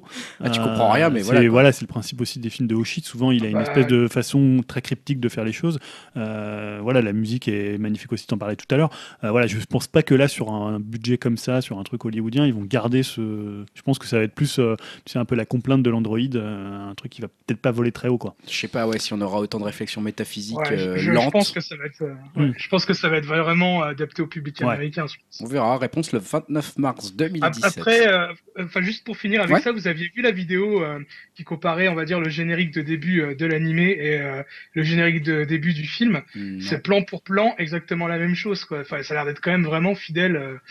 mais vraiment, c'est très poussé, on va dire, dans le. Je sais pas si le- j'aime bien ce genre de réflexion en fait. Enfin, tu vois, ce que je veux dire, c'est que quand tu fais un remake, faire plan pour plan, soit tu fais voilà quelque chose de réfléchi et c'est voulu de faire plan pour plan, euh, un peu la psychose là, soit euh, c'est, euh, je sais pas, ça quelque part pour moi c'est un manque de parti pris de vouloir faire ça comme ça et je, je, je suis partagé sur cette idée de vouloir absolument respecter plan par plan. Après, tu vois, un peu comme certains avaient reproché, bah, à, comment ça s'appelle, la Watchmen, tu vois, d'être trop plan par plan, la, la même adaptation que la BD ou des choses comme ça. Enfin, il y avait finalement pas de prise de parole du réalisateur si- derrière. ça peut, ça peut faire venir un nouveau public sur l'œuvre originale. Oui, c'est ça, aussi, ouais. euh, ça peut être bénéfique. Non, de hein, toute façon, on donc, est, euh, on, est on super, on est super curieux. hein, donc, c'est fin mars 2017, ça, pour, pour Ghost in the Shell. Dans l'heure des trailers n'est pas fini. hein, on a encore vu pas mal de trailers, encore au moins 3, 4. Kong, ensuite, Ouais. Kong. Donc, ça, je, je sais pas pourquoi je sens que c'est Dim, ça, non? Ah, c'est moi. Euh, C'est toi, ça. Putain, Les gars, arrêtez. Bon, Kong, Skull Island, hein, Ouais. c'est ça? Tu as vu le trailer, euh, Greg? J'ai vu le trailer. Euh, ouais. Alors moi, ça m'a pas trop donné envie non plus, ça, j'avoue. Euh, ça m'a pas donné envie, notamment pour le côté très humoristique, un peu de je sais plus quel acteur qui a la barbe là à la fin. Qui, Ah ouais, mais John C. Reilly. Voilà, John C. Reilly que Ouais. j'aime d'habitude plutôt ouais. bien. Là, je me suis dit ouais, ça y est, c'est ils ont. Enfin, ça ressemblait à une bande annonce que j'avais déjà vue dix fois en fait. Action, machin, le Ah, petit truc bah, drôle. en même temps, le, le King Kong de Peter Jackson avait quand même une- un côté assez humoristique, enfin avec le personnage. euh, Tu ouais, sais, mais le- c'était peut-être pas mis. Alors, je me souviens euh, plus de la bande annonce du voilà, mais c'est vrai que là, je trouvais que c'était très mis en avant euh, comme ça. Et King Kong, il fait 75 mètres dedans. Alors par contre, King Kong, il a grandi, non? Alors- énorme, Alors il ça, est énorme, euh, je sais pas si vous savez, c'est un peu fait exprès euh, parce que là, ça, on va dire, ça prend pas en compte le film de Peter Jackson ou l'original. Euh, on va dire que c'est un King Kong 1. Et euh, en fait, c'est fait pour que ça soit fait pour Une pour, être euh, non non pour euh, faire partie d'un univers partagé qui, euh, qui va qui va être avec Godzilla. Donc là, il va y avoir Kong, Godzilla 2 et ensuite euh, King Kong versus Godzilla. Quoi? T'es sérieux là? Je suis très sérieux. De ce film-là, le, le, le- Kong là qu'on a vu dans la bande-annonce, il va avoir des. Voilà. D'accord. Ça se passe dans le, même dans le même monde que le euh, Godzilla de Gareth Edwards Et euh, voilà, comme je disais, le, deux- le, deux- le, le prochain film, ça sera Godzilla 2, et ensuite le combat entre les deux. Et après, c'est Viet- les Viet Cong. C'est pour, Oh. c'est pour ça qu'ils ont fait gr- grandir film de guerre. euh, King Kong, c'est pour qu'il ait pas l'air euh, mi- euh, Ah ridicule. bah là, ouais, là c'est sûr qu'il a, il fait deux fois la taille qu'il faisait dans celui de Bah, c'est ça, ouais. En même temps, sinon, il aurait été Ouais, ridicule par rapport à Godzilla. Toi, ça t'a donné envie, Dim, euh, de Kong là? Euh, ouais, j'ai trouvé que c'était assez efficace comme bande-annonce. Euh, justement, ça prenait vachement le contre-pied de la bande-annonce de Godzilla où on voyait pas grand-chose. Ouais. Là, euh, c'est tout le contraire, on voit tout. On voit tout, ouais. Et, euh, mais je me dis, ouais, pourquoi pas. Moi, je sais que je suis quand même un grand fan de, du film d'origine euh, de 1933 et aussi euh, bah, celui de Peter Jackson. Il y en a un entre les deux, hein, avec euh, Jeff Bridges. Euh, Tu l'as oublié, non, celui-là celui-là, je le compte pas. et ouais, donc pourquoi pas. J'ai envie de lui donner euh, ma chance, quoi. J'ai envie de le voir. Bon, Euh, donc ça c'est 8 mars 2017 pour, euh, pour Kong, hein. tout ça c'est en 2017, on va avoir Ah plein ouais. de trucs en mars. En là. mars 2017 aussi. hein. Ouais, alors aussi début 2017 pour le coup, une bande-annonce qui perso m'a plus hypé, c'était Trainspotting 2 Ouais. euh, que tu avais reposté. Dire, moi j'étais extrêmement méfiant sur Trainspotting 2 depuis le début. Et là, la bande-annonce, je sais pas, je me suis laissé avoir comme Ah ouais un gros bleu, bah, je sais pas pourquoi, hein, je pourrais pas expliquer. Et en fait, je me suis dit, ça va être nul, ça va être nul, ça va être nul. J'ai vu un moment, je me suis dit, oh, finalement, tu vois, ça a pas l'air si nul que ça. Je trouvais qu'ils avaient plutôt essayé de reprendre un peu le, le même état d'esprit. euh, Ouais. Et la bande-annonce donne un peu cette Bah, énergie. avec euh, la même musique. Ouais, Choose Life. Ouais, euh, bon, après, voilà, ça, ils auraient peut-être pu s'en passer pour le coup. C'est un peu le regret que j'ai, c'est qu'ils ont vraiment un peu trop voulu coller au Ouais. 1. En même temps, c'était l'idée de dire finalement qu'est-ce qu'il allait devenir euh, Ouais. à la fin. C'est finalement le, le final de Trainspotting. euh, C'est voilà, Choose Life. euh, Voilà, est-ce que, et finalement, ça poursuit euh, l'idée qu'il y avait dans le premier film. Ça poursuit l'idée qu'il a pas choisi, quoi. Ouais. Enfin, il, a, il est encore en train de faire son choix et le choix est permanent, en fait. Mais ça fait quand même un choc de les revoir. euh, Ça fait un choc, euh, bizarrement moins Ewan McGregor que les autres, j'ai trouvé. Je trouvais Ouais. que c'était peut-être lui qui avait le moins vieilli. Ah, c'est vraiment Spud. Spud, il, putain, il a Ah, pris parce cher. qu'on le voit plus ouais. souvent aussi. Oh la vache, Spud, il a pris cher. ouais.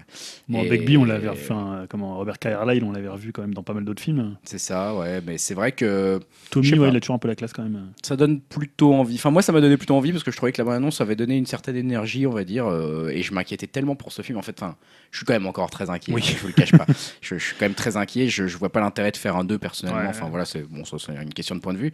Maintenant qu'il est fait, je me dis la bande-annonce euh, est pas trop mal faite et donne un aspect ou complètement what the fuck au film. Et ça, c'est ça qui me plaît en fait. C'est que je me dis s'il est vraiment what the fuck, ça peut être marrant à la rigueur qu'il qu'il essaye de pas de torpiller sa propre œuvre, mais de la- l'amener encore plus loin et de la rendre encore plus barrée, quoi. Après, en plus, euh, bon, voilà, Danny Boyle, euh, c'est- bah, je sais pas, depuis, euh, moi, en plus, depuis Trainspotting, j'ai pas trouvé un très très bon film de Boyle. Donc, euh, Ouais, Jobs, c'était pas mal.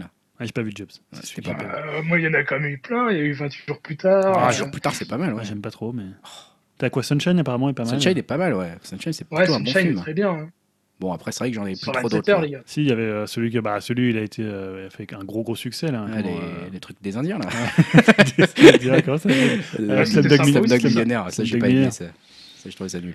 Si, 28 heures, ouais, 28, 28 heures, là, je sais pas quoi, là. Plus tard. 28, non, le, 28 jours. non, le, 28 truc où, jours, euh, euh, le truc où il coupe son bras, le mec, là. Comment c'est pas de lui, ça? 127 euh, c'est lui ça? 128 heures, ouais. Ah, Ça, ça c'est- va. euh, 127 heures. Ça, ça aussi, c'était vraiment bien. Ah, c'était pas mal, ça, hein Ah, dis, Bon. attends, ouais, Julien, bon. Notre honneur à la vie de chaton plus sur la, la c'est- ouais. filmo de, Ouais, de Danny putain, on va Boyle. se faire défoncer encore. Filmo comparative avec celle de Renoir.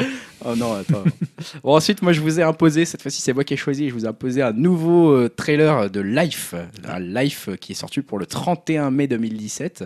Alors, euh, bah, je vous pose la question cette fois-ci. Julien, Dim, Life. Bah, un gros côté Alien. je Ah trouve. bah voilà Euh, complètement. c'est putain, trop ouais. alien quoi. Surtout que Alien, je l'ai revu il y a très très peu de temps, il y a 15 jours à peu près. euh, franchement, euh, ouais, ça m'a vraiment fait penser euh, ouais, à ce film. Ah quand t'as le Après, radar je dis là. pourquoi- Ouais, ouais. Putain. Mais après, je dis pourquoi pas, quoi. Moi, ça me, ça me motive bien. Ouais, parce J'ai que donc- vraiment envie de le voir. Pour, euh, pour euh, parler, pour euh, décrire un petit peu à ceux qui n'ont pas vu la bande-annonce. Vous avez tous les liens disponibles hein, sur upcast.fr pour aller voir ces bandes-annonces-là. Mais du coup, là, c'est Ryan Reynolds, Jack Gyllenhaal, voilà, Re- Rebecca Ferguson, qui sont dans une station patia- spatiale internationale et visiblement, ils ont découvert une vie extraterrestre. Est-elle aussi gentille que Comment je veux bien le croire Voilà un peu le pitch. Et du coup, bah, tout ça se transforme plus ou moins. On a l'impression, hein, c'est pas un spoiler, on le voit tout de suite dans la bande-annonce, en une sorte de, de, de film d'horreur spatial qui ressemble à la fois à Gravity et à Alien, hein, parce qu'il y a, je sais pas si ça vous a pas fait un peu penser à Gravity aussi là, Ouais, les, certaines Ah scènes, on voit Ouais, des trucs clairement. exploser dans l'espace. Ouais. Voilà, donc euh, c'est très très inspiré des deux, mais bon, le casting avait l'air euh, plutôt pas mal. Bah, L'inspiration. Gyllenhaal, plaît. généralement, il choisit pas trop de mauvais films. J'aime plutôt bien Jack Ouais. Gyllenhaal par principe aussi. Bon, voilà, 31 mai. Euh, Toi, Julien, t'avais, ça, ça t'a un peu hypé ou ça t'a. Pas trop. J'ai trouvé, enfin, vraiment, j'ai trouvé le trailer, j'avais l'impression de l'avoir vu 100 fois. Quoi. Ouais, c'est vrai que ça fait très, un peu trop. Toi, dans la construction du trailer, Ah ouais. c'est voilà. Après, t'as la montée, euh, voilà, tu vois le truc euh, à la Alien, euh, tu sens qu'il y a un truc qui va arriver. Il y a les grosses lettres qui apparaissent. Ouais, il peut tout arriver. Je sais plus ce que c'était. Il peut tout arriver. Les truc- mecs savent plus comment le dire. c'est- Ils ont dit, ils ont utilisé toutes les phrases possibles dans les trailers. Quoi. Il peut tout arriver. Non, mais c'est un truc du genre, ah, vous pouvez vous attendre à tout. Enfin, un truc. Je sais pas ce que c'est exactement. Pas retenu le truc, mais c'était un peu non, ça me va pas trop. euh, pas trop hypé. Bon, par contre, on peut le dire. Je pense que le dernier trailer bah qu'on ouais, a choisi il y a a toujours hypé- Sarah Ferguson dedans. Il a, il a hypé tout le monde. Il a, là, je pense qu'on peut pas dépasser ça en termes de niveau de trailer. hein. Bien sûr, c'est triple X euh, Ah, là, dont là, on a c'est parlé. ballon, là, c'est c'est le feu Ah, il d'artifice. s'appelle comment C'est quoi son C'est truc triple X Reactivated. Je sais pas si je le prononce bien. Reactivated. Réactivé quoi. Réactivé, je sais pas comment, je sais pas comment le traduire. hein. Donc là, je crois personnellement euh, qu'à l'heure actuelle, c'est le trailer le plus what the fuck que j'ai vu de ma vie entière.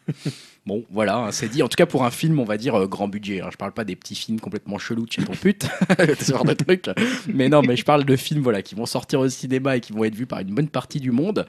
Euh, Waouh, qu'est-ce que c'est que ce trailer, quoi? Je sais pas Ah, ce moi, qu'on a j'ai- moi, vu, j'étais mais. bouche bée, hein, je l'ai vu ce week-end au ciné, euh, Ah non, mais. dans les bandes annonces avant le film, j'étais bouche bée, je, je savais plus quoi dire. Ah, non plus, je crois. C'est- Il faut aller le voir là. Allez, ceux qui nous écoutez, prenez, faites pause sur votre truc.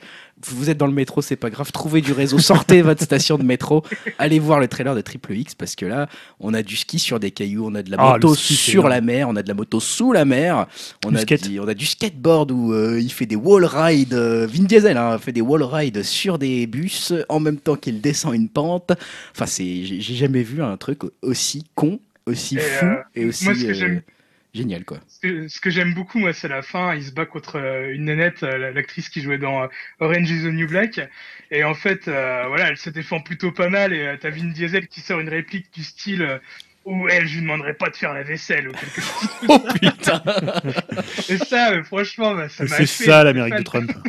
Là, c'est là, le, le film de Trump, il est là, quoi. On le tient. Donc ça, c'est le 18 janvier prochain, et ça conclut en beauté, je crois, notre notre heure des trailers. Et je vais te repasser la parole, Dim, euh, pour nous continuer à faire un petit point sur euh, bah, sur nos réalisateurs préférés, peut-être. hein. Je te laisse continuer Ouais, euh, ou là-dessus. Si ouais, bah déjà, comme Julien, c'est un peu une news recyclée d'il y a 15 jours. hein. Vous n'êtes pas obligé de le dire, les gars. Arrêtez de cracher dans la soupe. hein. Euh, Donc ouais, un petit point réalisateur et je vais commencer par euh, bah, quelqu'un que je pense qu'ici on aime plutôt bien, enfin en tout cas moi je l'aime bien, c'est Peter Jackson. Donc euh, on n'avait pas eu trop eu de nouvelles de lui euh, depuis la fin du Hobbit, si ce n'est une vidéo en compagnie euh, de Doctor Who en vue de teaser euh, la réalisation d'un futur épisode de la série. Euh, donc celui-ci n'a pas toujours de nouveaux projets euh, concrets en tant que réalisateur, mais par contre il écrit en ce moment euh, l'adaptation de romans de science-fiction plutôt orienté steampunk qui s'appelle Mortal Engines. Il produira le film qui sera réalisé par un de ses collaborateurs de longue date, Christian Rivers, qui a notamment travaillé avec lui sur les effets spéciaux de son film culte Brain Dead. Donc euh, le film prendra place euh, dans un monde dévasté euh, où la ville de Londres est équipée de roues euh, et d'hélices afin de se déplacer pour récolter des ressources et des vivres. Euh, le tournage débutera euh, au printemps prochain en Nouvelle-Zélande. Ensuite, je vais continuer avec un réalisateur bah, qu'on aime peut-être moins. euh, Enfin, toi, Greg, tu l'aimes peut-être, mais bon, après, c'est ton avis. Il s'agit de De qui? De qui? On n'a pas entendu. Uwe Boll. Ah, salaud.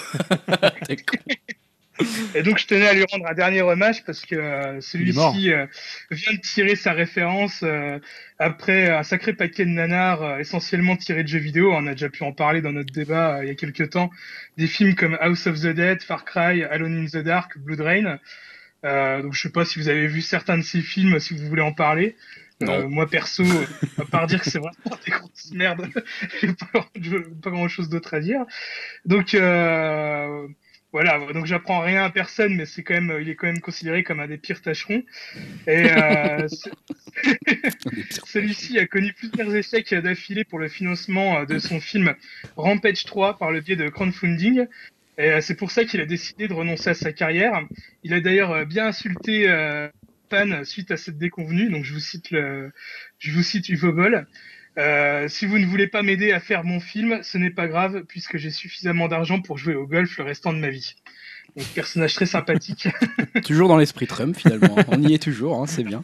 Les Trumpistes. Euh, voilà, bah, pour finir avec lui, je voulais rappeler la fameuse histoire du combat de boxe euh, qui avait eu lieu en 2006, où il avait invité plusieurs critiques ciné à se battre contre lui amicalement. Sauf que bien sûr, il n'avait pas précisé qu'il avait pratiqué la discipline, et il s'avère, à mon avis, plus doué dans cette discipline-là que pour filmer. Il les aura mis une branlée mais mémorable. Donc euh, voilà, un, sympathique personnage euh, qui quitte le, le, monde du divertissement. Je ne sais pas si on va trop le regretter. Alors ensuite, euh, j'ai une autre news là qui va peut-être faire plaisir à Julien, je ne sais pas, parce qu'on va parler de George Lucas. Ah, George Lucas. Ouais. Donc, Ça longtemps qu'on n'avait pas parlé de lui. Euh... C'est vrai. Mais là, on va pas parler de Star Wars. Donc, euh, on avait déjà, on avait déjà parlé dans un précédent podcast. Euh, il y aura bien Indiana Jones 5 avec Harrison Ford devant et Spielberg derrière la caméra. Mais on connaissait pas vraiment l'application de Lucas dans ce film.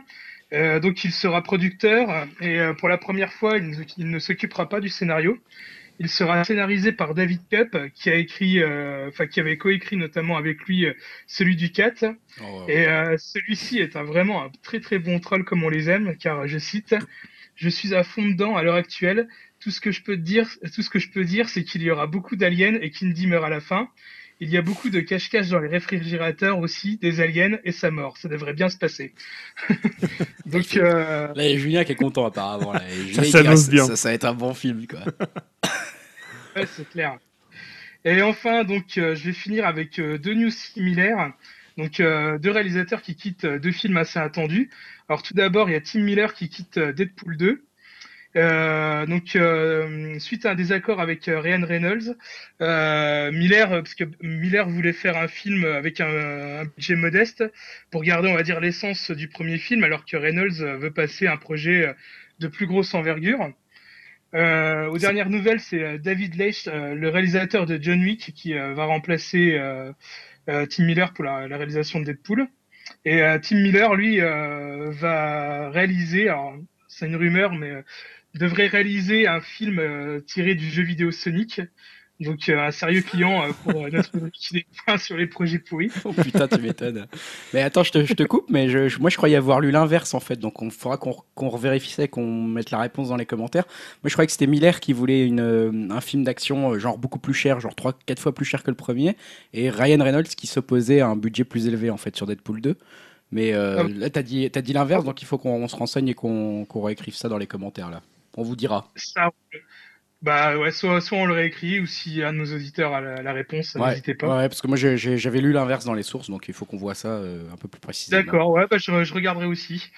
Et euh, donc bah, une autre news euh, assez similaire, c'est euh, le film The Flash qui perd aussi son réalisateur, Rick Famuyiwa, désolé si je le prononce mal. Euh, donc c'est déjà le deuxième départ hein, quand même pour ce film, euh, euh, suite aussi euh, au départ de l'auteur Seth Graham Smith en avril dernier. Euh, donc Rick Famuyiwa, enfin je vais l'appeler Rick maintenant, ça sera plus simple. Ricky, ouais. Ricky. Voilà, ouais. Donc le bon Ricky, il a voulu se démarquer des productions DC et Warner en créant un Flash en face avec, je cite, son humour, son ton et son cœur, ce qui n'a pas plu au studio, donc direction la porte. Euh, sachant voilà que le début de tournage devait avoir lieu en mars, ça risque de tomber un peu dans les oubliettes, un peu comme le film Gambit avec le bon Channing Tatum. Ah, c'est vrai qu'on n'entend plus parler de ce truc-là, putain, je vais complètement. C'est mort. C'est mort, bah tant mieux parce que ça avait l'air bien. Ça avait l'air voilà, bien. Bon, bah, il y avait pas mal de, un peu de projets pourris quand même, hein, dans ton point réalisateur. Hein. C'était un peu un, mi un, mix des deux, quoi. Allô? On t'entend plus très bien, je, Dim là. Ouais, vous m'entendez? Ça y est, ouais, c'est bon. bon. Du coup, je te repasse la parole, Julien. Euh, tu vas nous parler euh, d'un autre réalisateur. D'un autre réalisateur, on est un peu toujours dans notre point réalisateur. Euh, je crois, je crois, vu ton titre, que c'est Brian Singer, si j'ai bien suivi. Oui, parce que je sais pas si vous suivez encore la carrière de Brian Singer, hein, l'ex-talentueux réalisateur de Usual Suspect et des deux premiers X-Men. Hein. Depuis, je trouve qu'il s'est un peu quand même. Euh... Ouais, surtout d'Usual Suspect en fait, hein, parce que même le premier X-Men. Ah, on a déjà discuté, moi j'aime oh, beaucoup le premier X-Men. On va pas revenir là-dessus. c'est bon. Éternel débat. Je sais plus quand est-ce qu'on avait eu ce débat ouais, sur sais le, plus, le, le premier X-Men. Pour l'instant, alors bon, on va arrêter là. Et voilà, bon, moi je suis plus trop ce qu'il fait maintenant. J'aimais beaucoup euh, au début, quand il y avait moins de films de super-héros. Je trouve que finalement il, il apportait quelque chose aux films de super-héros, notamment X-Men X-Men 2. Euh, et là, en fait, il a un projet de biopic autour de Queen et de Freddie Mercury qui pourrait, euh, je trouve, être intéressant. Bon, voilà, si tu qui a placé un peu de musique dans les, Ouais, dans les news ciné. Et on a appris en fait qui incarnerait le chanteur de Queen. Donc ça devrait être Rami Malek, donc l'acteur de Monsieur de Mr Robot, hein, qui incarne Elliot Alderson. Ouais. Voilà. Donc moi je, je connais pas la série, t'en avais parlé. euh, J'en avais parlé, ouais. Alors c'est vrai qu'il a un physique quand même assez spécial. Alors euh, je trouve pas qu'il ressemble forcément. Enfin, il, il ressemble si. hein. Il, a un, il a un petit air de Freddie Mercury. Euh, je trouvais que au moment où il y avait eu un projet, un projet avec Sarah Baron Cohen, Ouais. Sacha Ouais, Baron, ouais. je sais plus, Baron Cohen. je sais plus exactement. Sacha Baron Cohen, Ouais, merci. Je trouvais qu'il ressemblait plus et la ressemblance était même assez frappante quand une fois qu'il il, était était, grimé. il était parti du projet parce qu'il trouvait que c'était trop. euh, C'était parti euh, en live ou Ouais, ouais, pas, il, il- il aimait pas du tout la tournure que prenait le scénario. euh. Ah ouais? Ouais. Ah, j'étais pas au courant de ça. Et euh, donc voilà, en fait, ce qui peut rassurer les quelques fans de Queen, hein, et apparemment il en resterait dans le, dans le monde, je ne sais pas. Il paraît que ces traces existent encore. Euh, donc le film de Singer va s'intituler Bohemian Rhapsody et sera écrit par un spécialiste du biopic qui s'appelle Anthony McCartan, qui est déjà auteur d'une merveilleuse histoire du temps, euh, donc qui était sur, oh, sur Stephen Hawking. Stephen Hawking et qui a Ouais. gagné, qui avait eu l'Oscar du meilleur acteur à Eddie Redmayne. Donc un spécialiste du biopic et la, la production, il y aura deux membres de Queen, Brian May et Roger Taylor. D'accord. Bon. Donc bon, ça peut rassurer les. Bon, en même temps, c'est toujours le principe sur un biopic. Est-ce que tu prends des gens qui ont participé à l'histoire? Est-ce que tu fais quelque chose qui est complètement différent pour avoir un, un autre ouais, vision- c'est ça. une autre vision du truc? Mais en même temps, c'est vrai que tu as raison, ça pourra nous remettre un petit peu à jour sur la carrière de Brian Singer, parce que là, je, vois, c'est- je sais même pas c'est quoi son dernier film, tu vois, par exemple. Bah, c'est X-Men Apocalypse. Ah, c'est lui, cette merde, là. Oh Bah putain, bah, il, oui, il fait une carrière de Il merde. fait- moi, j'ai- moi, j'ai pas trouvé son Superman Returns si mauvais que ça. Mais bon. Si, c'était Ouais, moi c'est pareil. Oh putain Non mais attends, sans déconner, je suis plutôt assez fan des films de, de super-héros, mais quand même. Il Non. a toujours, il a pas, toujours pas son, son projet 20 milieux sous les mers. Là. Il avait pas un truc euh, Ouais, un peu comme su- Fincher. Ah, avait- c'était c'était David Fincher. non, mais je crois que lui aussi en avait un. euh, Le mec qui copie, tu sais, il sait pas. Euh, moi aussi Tu sais, gros connard. Mais enlève ta main, j'arrive pas à voir ton scénario. c'est trop ça. Quoi, t'as mis Superman dedans? Ah, j'aime bien. Bon, moi j'ai ma news secrète, hein, puisque voilà, c'est Ah. parti. Euh, news secrète avant, après, avant de te repasser la parole, Julien, pour ton, pour ton clash des phrases. hein, On conclura là-dessus. Ouais. Ma news secrète, vous l'avez peut-être vu passer, j'espère pas, parce que sinon elle est ruinée. C'est euh, les 20 meilleurs films français selon les Américains. ah, C'est vu. vraiment un vu ça, mais podcast, pas vu. euh, Un- vraiment un podcast à l'heure Trump. hein, donc euh, on s'est mis, on s'est mis aux couleurs des États-Unis, on bouffe nos hot dogs et on, on salue le drapeau américain avec les mains sur le cœur. Et on essaye de trouver, alors qu'est-ce que les Américains, qu'est-ce que les ricains aiment chez les Français en termes de cinéma? Et j'en ai 20 euh, dans ma liste, donc si vous arrivez à en trouver quelques-uns, Alors, je vous laisse. Amélie. Poulain. Amélie Poulain, il est dedans, il est en cinquième position. Bien vu, Julien. Ouais, je te Dim. laisse. Intouchable. Comment?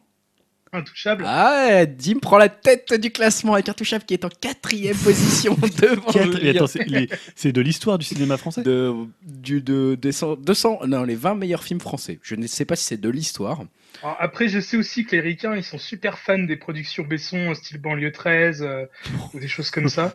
Je le vois pas dans ma liste. Alors, je la connais pas par cœur. hein. Et 13e, banlieue 13. non, non, il y, a des- il y, a des- il y a des bons films. Il Oui, y ils a des sont, moins bons ils sont films. fans aussi de Jean-Pierre Jeunet, je crois, non? Style euh, Bah, Delicatessen ou le on a des mis Amélie. Poulain. Mm, ouais, il y a, il y a Émilie Oui, Poulain. Excuse-moi, oui. Il y a Euh, moi- Amélie Poulain, mais je pense qu'il faut penser à des choses Moi, plutôt plus dans le classique. euh, mainstream, tu vois. Enfin, en tout cas, Ah qui, bon? ont, qui ont eu du succès là-bas. Donc, il faut imaginer des les films. visiteurs? Euh, je crois que Les Visiteurs est dedans. Attends, sans déconner. En plus, euh, vas-y, dis-moi d'autres films pour l'instant. Alors, moi, je, je sais pas, j'allais partir plus sur des films d'auteurs français, le, Le mépris de Godard, Alors, non, je le vois pas. hein. Non, non, euh, il y est pas. les, les 400 coups de Truffaut? Il y a De Godard, il y a quand même Adieu au langage. Ah ouais, parce que je sais 19e. qu'ils aiment beaucoup Adieu au Ah ouais. langage, on comprend pas trop pourquoi, mais les 400 coups de Truffaut, il y a bien un Truffaut, non? Il y a Truffaut, non, je, le, je crois pas qu'il y en ait, non. Quoi? Non. Quoi? Non, Mais quoi? Qu'est-ce que c'est que cette liste Je peux, je peux vous donner le premier?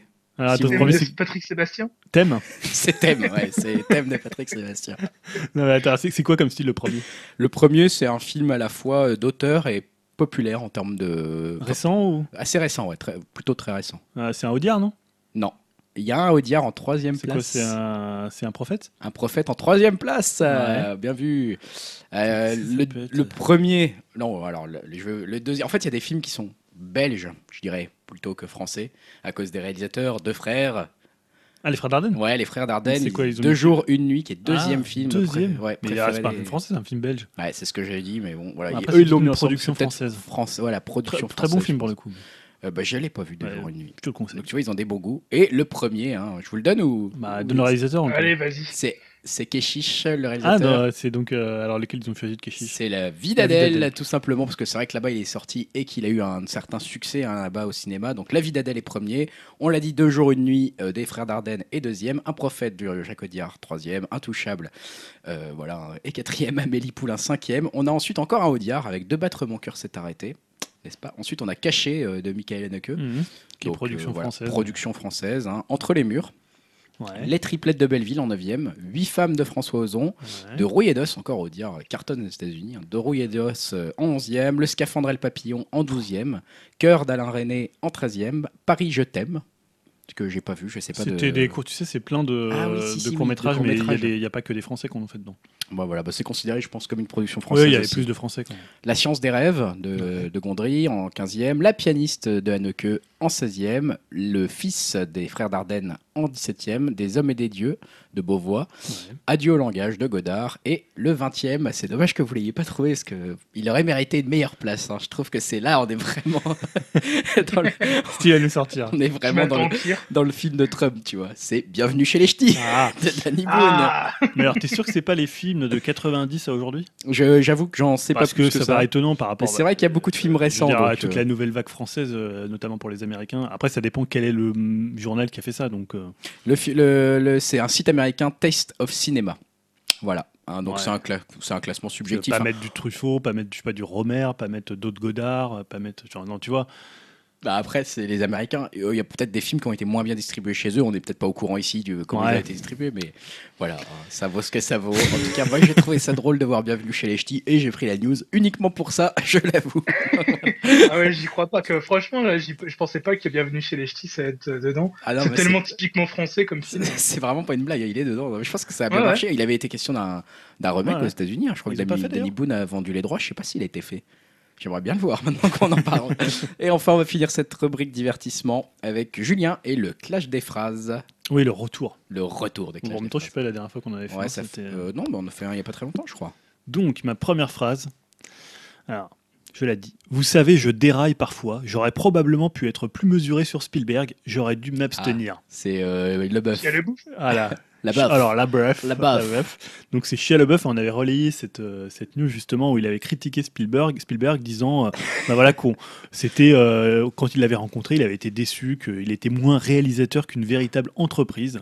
Et là, finalement, il a dû peut-être revoir le, le royaume du, cra- de- du crâne de cristal et s'apercevoir combien c'était un bon film. Un bon et film. il s'est dit voilà, finalement, c'est un génie, ce, ce type Ouais, est un un génie. il est alors. revenu un peu sur ces, sur ces déclarations. hein. Ah, je suis presque déçu moi qu'il soit revenu sur ces déclarations parce que j'aimais bien ce côté peu je trash Ouais, tout le monde, mec, c'est ceux avec qui je bosse, tu vois. Mais comme à mon avis, vrai ils sont, qu'il est rock'n'roll, lui. ils Ah, sont à peu près ce euh, mec. 30 dans sa tête, donc peut-être que dans, dans Ouais. le prochain upcast, il dira peut-être Mais c'est un grand enculé. c'est un pote de Trump. Le mec nous fournit le clash des phrases à tous les podcasts quoi. Et donc la deuxième phrase, je pense que cette élection montre une chose, ce pays est rempli d'ânes ignorants. Le grand godemiché rouge au milieu de notre pays doit être déclaré comme un pays à part, un pays de trous du cul débiles. Nous pourrions l'appeler The United States of Moronic fucking asshole. Ah, je l'ai lu, je sais qui c'est, mais je trouve qu'elle est, elle, Alors est- ça- elle est géniale celle-là. Je sais pas si Dim tu l'as ou pas. Non, je l'ai lu aussi, mais j'arrive plus à voir qui Alors c'est un acteur euh, qui a beaucoup joué chez euh, Jeff Nichols. Ah, Michael Shannon. Voilà, Ouais, Michael Shannon. Bien vu. C'est Michael Shannon et cette phrase elle est quand même magique. Voilà. Elle, est, elle est complètement dans le thème du podcast. Ah ouais. Donc moi je prends, Moi, je, je vote vote- pour celle-ci. hein. Tu votes pour celle-ci, donc.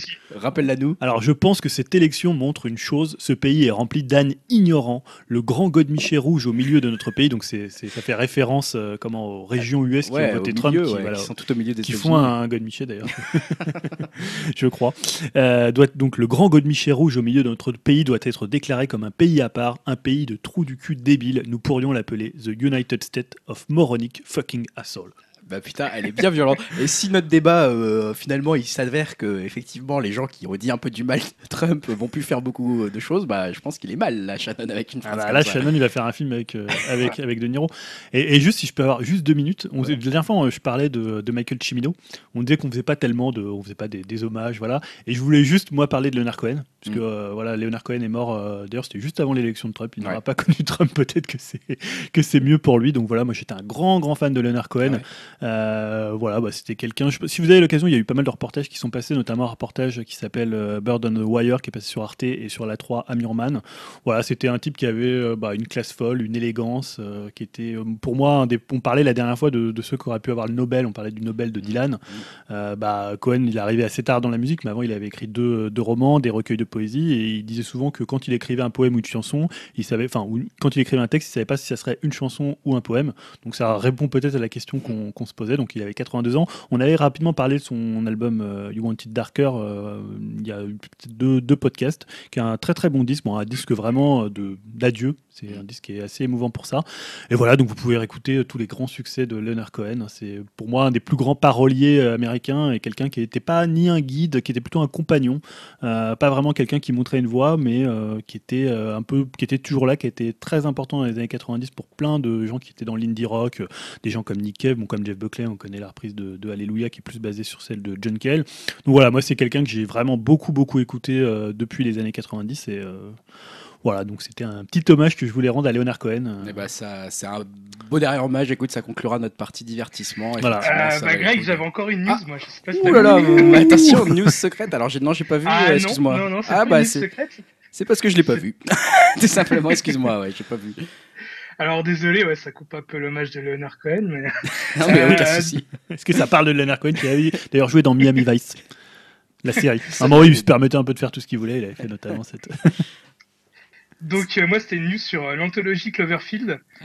Donc euh, l'anthologie, c'est un terme euh, évoqué euh, pour des histoires séparées, mais qui forment une licence comme la quatrième dimension ou encore plus récemment Black Mirror. Et euh, c'est un terme plus souvent utilisé à la, la télévision et euh, bien il semblerait que J.J. Abrams l'ait inventé pour le cinéma. Euh, depuis la surprise l'an passé avec 10 Cloverfield Lane, beaucoup se sont intéressés à la future petite production secrète de Abrams intitulée God Particle. Et euh, selon le site internet The Wrap, euh, celui-ci confirme qu'il s'agirait bien d'un film lié à la saga. On apprend aussi que d'autres films sont en production sur ce modèle afin de pouvoir sortir un film par an estampillé Cloverfield.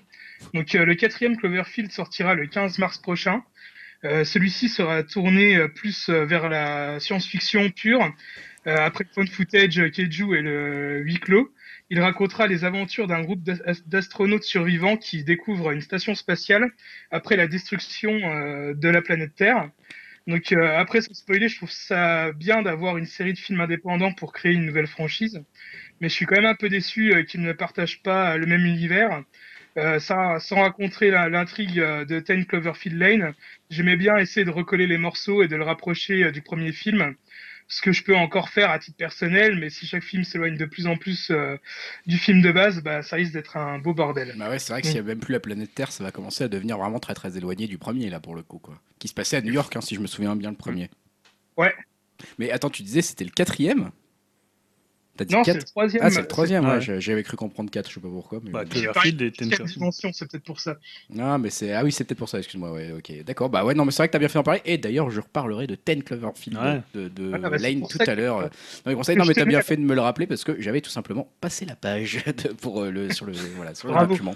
Casser, casser Leonard Cohen pour ça. on Ah, quand même- non, bon, on a quand même entendu ton dommage. hein. C'était un très bel hommage, Julien. Oh, Comme je sais que je n'aurai pas le choix musical aujourd'hui, j'ai dû Ah, placer bah mon, hommage à Leonard Conseils à la euh, volée.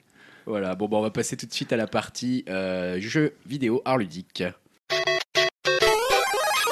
Partie art ludique et on va commencer tout de suite avec une sorte de débat, en tout cas une petite réflexion suite à une, une actu qui nous a titillé et qui a surtout retenu l'attention de Julien. Il y a Euh, trois semaines Il y a trois semaines. Alors, elle est un petit peu datée. On se vient de se, pour rien vous cacher des, des coulisses de cast, on vient de se tâter longuement à, enlever ou pas ce débat, à ne pas le faire en fait. Et euh, on s'est dit que bah, vu ce qu'il était préparé, on va pas se faire chier, on va le garder. Non, on s'est dit que c'était, ça commençait quand même, ça restait à être, ça restait intéressant sur le fond, même si voilà, on est au courant que l'actualité date un peu puisqu'on Ouais, fait mais allusion. finalement, c'est pas, c'est une actualité, c'est un peu C'est intemporel. l'actualité assez intemporelle, on fait allusion c'est toujours, à, euh, à Bethesda donc. Ouais, parce que en fait, euh, bah voilà, ils ont, euh, c'est un, il y a trois semaines, c'est vrai que ça avait fait quand même assez grand bruit dans, dans le milieu de la presse, hein, pour ceux qui suivent un peu sur Twitter, sur les sites.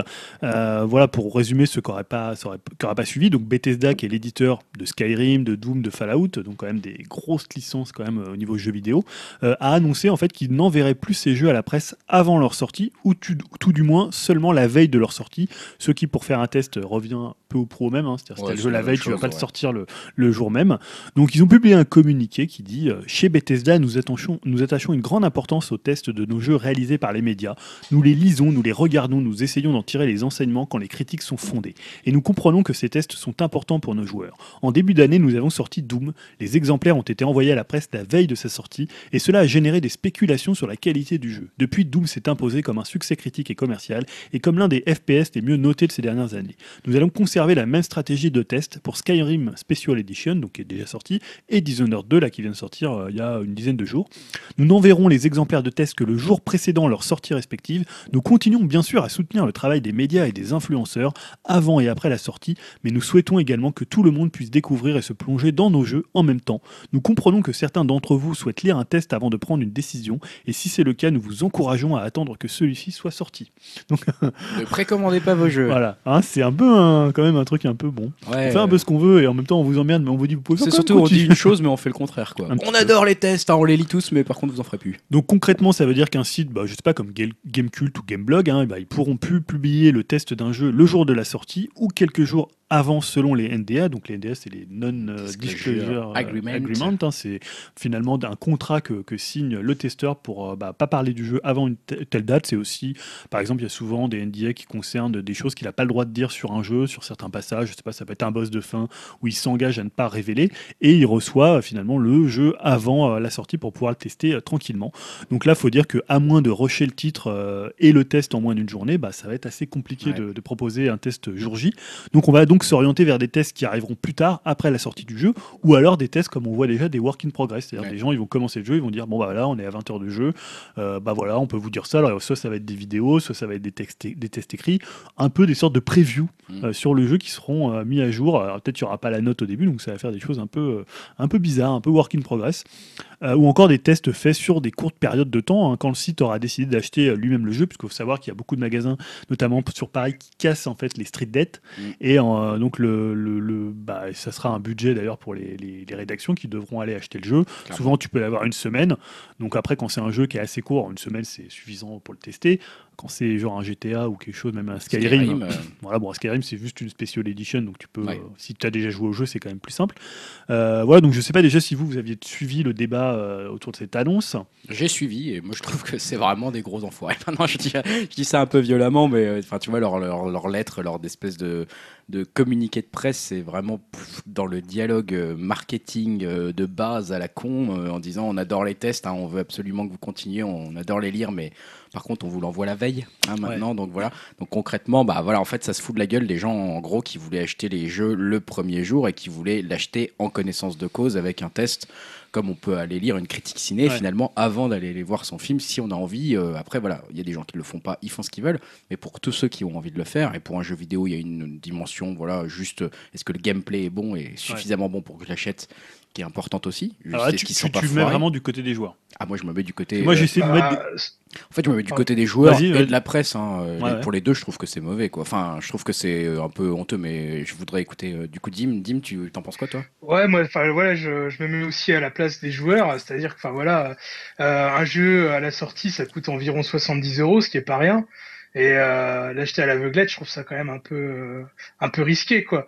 Moi je sais que euh, j'ai commencé à lire la presse jeux vidéo quand j'étais gamin, c'était pas pour les news, c'était surtout pour voir les tests parce que quand acheté un jeu 400 ou 500 euros sur ma NES et qui était pourri, bah, je me suis fait avoir une fois pas deux quoi. Et, les tests pour moi c'est quand même quelque chose de primordial. Donc si on les a pu on a pu accès à ces tests là, on va dire le jour J de, de la sortie du jeu c'est un peu, euh, enfin, ça va être un peu compliqué, quoi. Bah pour les joueurs, oui. En tout cas, pour ceux qui veulent acheter le jour de la sortie et qui aimaient se fier au test. Et il y en a beaucoup, quand même. Et il y en a beaucoup. C'est une grosse catégorie de joueurs. Euh, c'est un, c'est un pro... Moi, je trouve que c'est un problème euh, qui est encore plus problématique pour la presse, pour le coup, parce que. Alors, je vais essayer de structurer le débat. C'est-à-dire que si on prend par exemple côté éditeur, Euh, moi, ce que, voilà, ce qu'on on en parlait tout à l'heure, juste avant l'émission, on disait que c'était pas les premiers à faire ça. Non. Alors, c'est les premiers, on va dire, à le, À le dire aussi clairement. dire clairement dans, une, dans un message euh, écrit.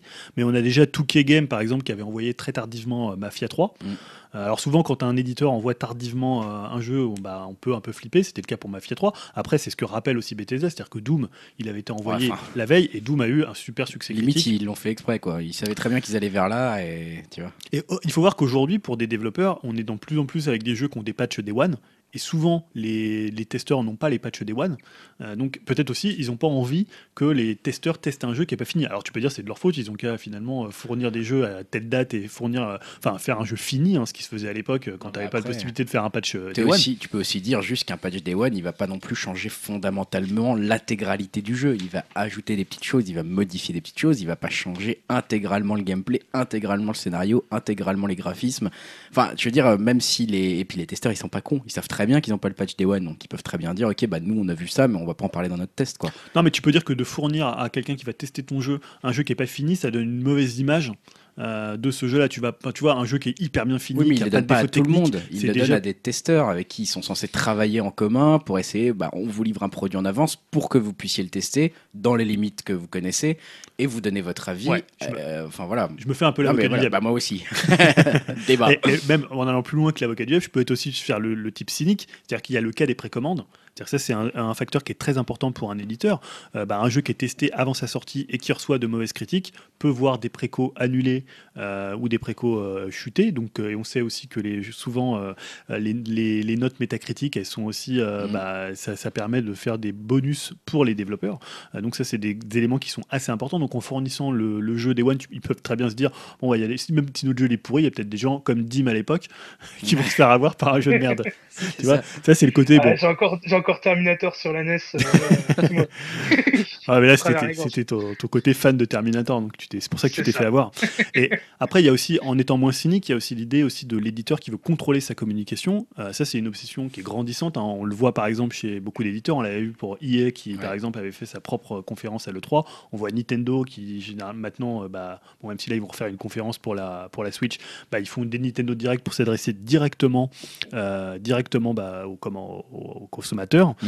Euh, et voilà, c'est vrai que le test, c'est un peu l'instant de, de liberté possible pour le site ou le testeur loin des parcours un peu balisés de ce qu'il y a dans les trailers, les previews quand c'est organisé, organisé par l'éditeur.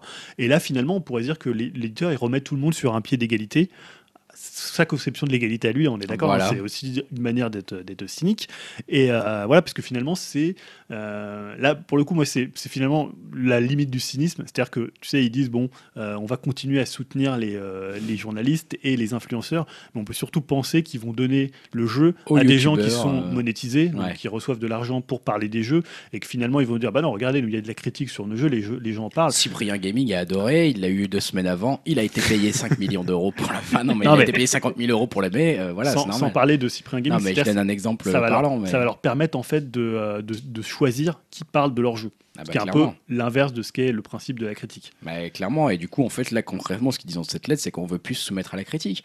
Et euh, tout en disant, on adore la critique et on essaie de travailler avec eux. C'est pour ça que je trouve que c'est une Alors, belle t'es- pas d'accord sur le- les arguments des éditeurs qui pourraient Non, je suis pas le jeu pas fini euh, Le jeu pas fini, les testeurs le savent et je pense qu'ils sont assez intelligents les mecs quand même, c'est leur métier. Enfin, tu vois, il faut pas non plus. Voilà, je dis pas pour les petits sites qui l'ont peut-être de manière un peu détournée et ça, ça va être un autre problème. hein, On va en reparler peut-être après, mais euh, tu vois, les grands sites dont tu parlais tout à l'heure, Gamecult, jeuxvideo.com, Gameblog, etc. Ils, ils savent très bien que le jeu qui testent, qui testent, ils ont pas eu le patch Day One et du coup, ils savent très bien qu'il y a des limites dont ils parlent pas dans leurs tests ou auxquels ils font pas allusion ou parfois ils le disent même attention nous on l'a pas eu le patch Day One donc il y aura peut-être des choses qui vont Alors, évoluer ouais, mais alors, autre exemple, le- les problèmes si t'as pas le page Day One, tu peux par exemple voir sortir des vidéos de jeux de bugs sur euh, YouTube. Euh, tu vois, quelqu'un. À mon parce que avis, de plus en plus alors de monde voilà, peut avoir le jeu. Le problème, c'est que tu les verras toujours. Parce que les gens, ils vont continuer à avoir le jeu avant la sortie, à mon avis. Ça, ça va être, euh, Oui. ça va être un, enfin, ça ne changera rien que les critiques l'aient pas avant. Il y aura toujours des gens qui vont l'avoir avant. Et du coup, là-dessus, le, le contrôle de la com, je trouve que c'est complètement illusoire et que, en plus de la, justement, à la rigueur, en le donnant à des sites avec qui ils auraient pu développer un partenariat à travers le temps. Et en se disant, on se fait confiance, je vous donne le jeu, vous savez qu'il n'est pas fini, donc faites une critique, voilà, vous divulguez pas la fin, etc. Là maintenant, bah, il y aura plus ça. Donc les sites, soit ils vont devoir acheter les jeux en avance Ouais, comme tout le monde, ouais. et après se dire, bah nous du coup on n'a plus rien qui nous engage envers Bethesda par exemple, on peut dire la fin du jeu si on veut. On Carrément. les Donc en- ça, c'est plutôt. on va- Là, c'est après côté éditeur, c'est côté presse. Là, c'est côté presse, donc Ah là, ouais. on peut très bien dire, bah, ils nous ont enfumé, on les enfume. Et ou alors, si la presse, bah, du coup, euh, s'écroule à force de mauvaises nouvelles comme ça, parce que la presse jeux vidéo a déjà du mal, effectivement, le pouvoir va se retrouver, alors, soit entre les mains des youtubeurs qui seront cooptés par euh, les Ouais. marques. Donc voilà, après les consommateurs seront peut-être pas cons tout le temps et verront bien que bah, le mec est payé pour dire du bien, soit par des consommateurs qui ne sont pas cooptés par les marques, qui ont juste acheté le jeu au black 7, jours avant, qu'ils ont tombé du camion, et euh, là qui vont pouvoir également révéler la fin, montrer les bugs, etc. etc. Et on parle en, en termes de communication, on n'est plus du tout dans la maîtrise, mais on est Ouais, complètement dans l'oubli de... Parce que peut-être de pas forcément montrer la fin, mais ils vont pouvoir en parler Non, avant que l'éditeur ait fini sa communication. Et on pourra dire, bah regardez, mon- regardez ce qui se passe euh, à cet endroit-là, on peut plus avancer, c'est de la merde ce jeu. Et euh, tu vois, Finalement, si la en, vidéo en contre- buzz, en contrepartie de la de, de l'argent qu'ils doivent payer pour avoir le jeu, ce qui représente une soixantaine, 70 euros, ils vont avoir peut-être de plus de liberté de parler le jeu à- de la façon dont ils ont envie et quand ils ont envie. bah, exactement. Par contre, le, le corollaire à ça, c'est que finalement, on va avoir une course au clic pour sortir le test le plus vite possible. On l'avait déjà un peu retrouvé sur, je sais plus, c'était GTA Sur ou un truc GTA, comme ouais. ça, ouais, qui était monstrueux entre Gameblog et Gamecult, où ils se sont bien tirés dans les jambes à ce moment-là. C'était très très sympa comme ambiance, Euh, parce que voilà, bien sûr, euh, je sais plus lequel au final avait gagné, mais euh, en gros, ils,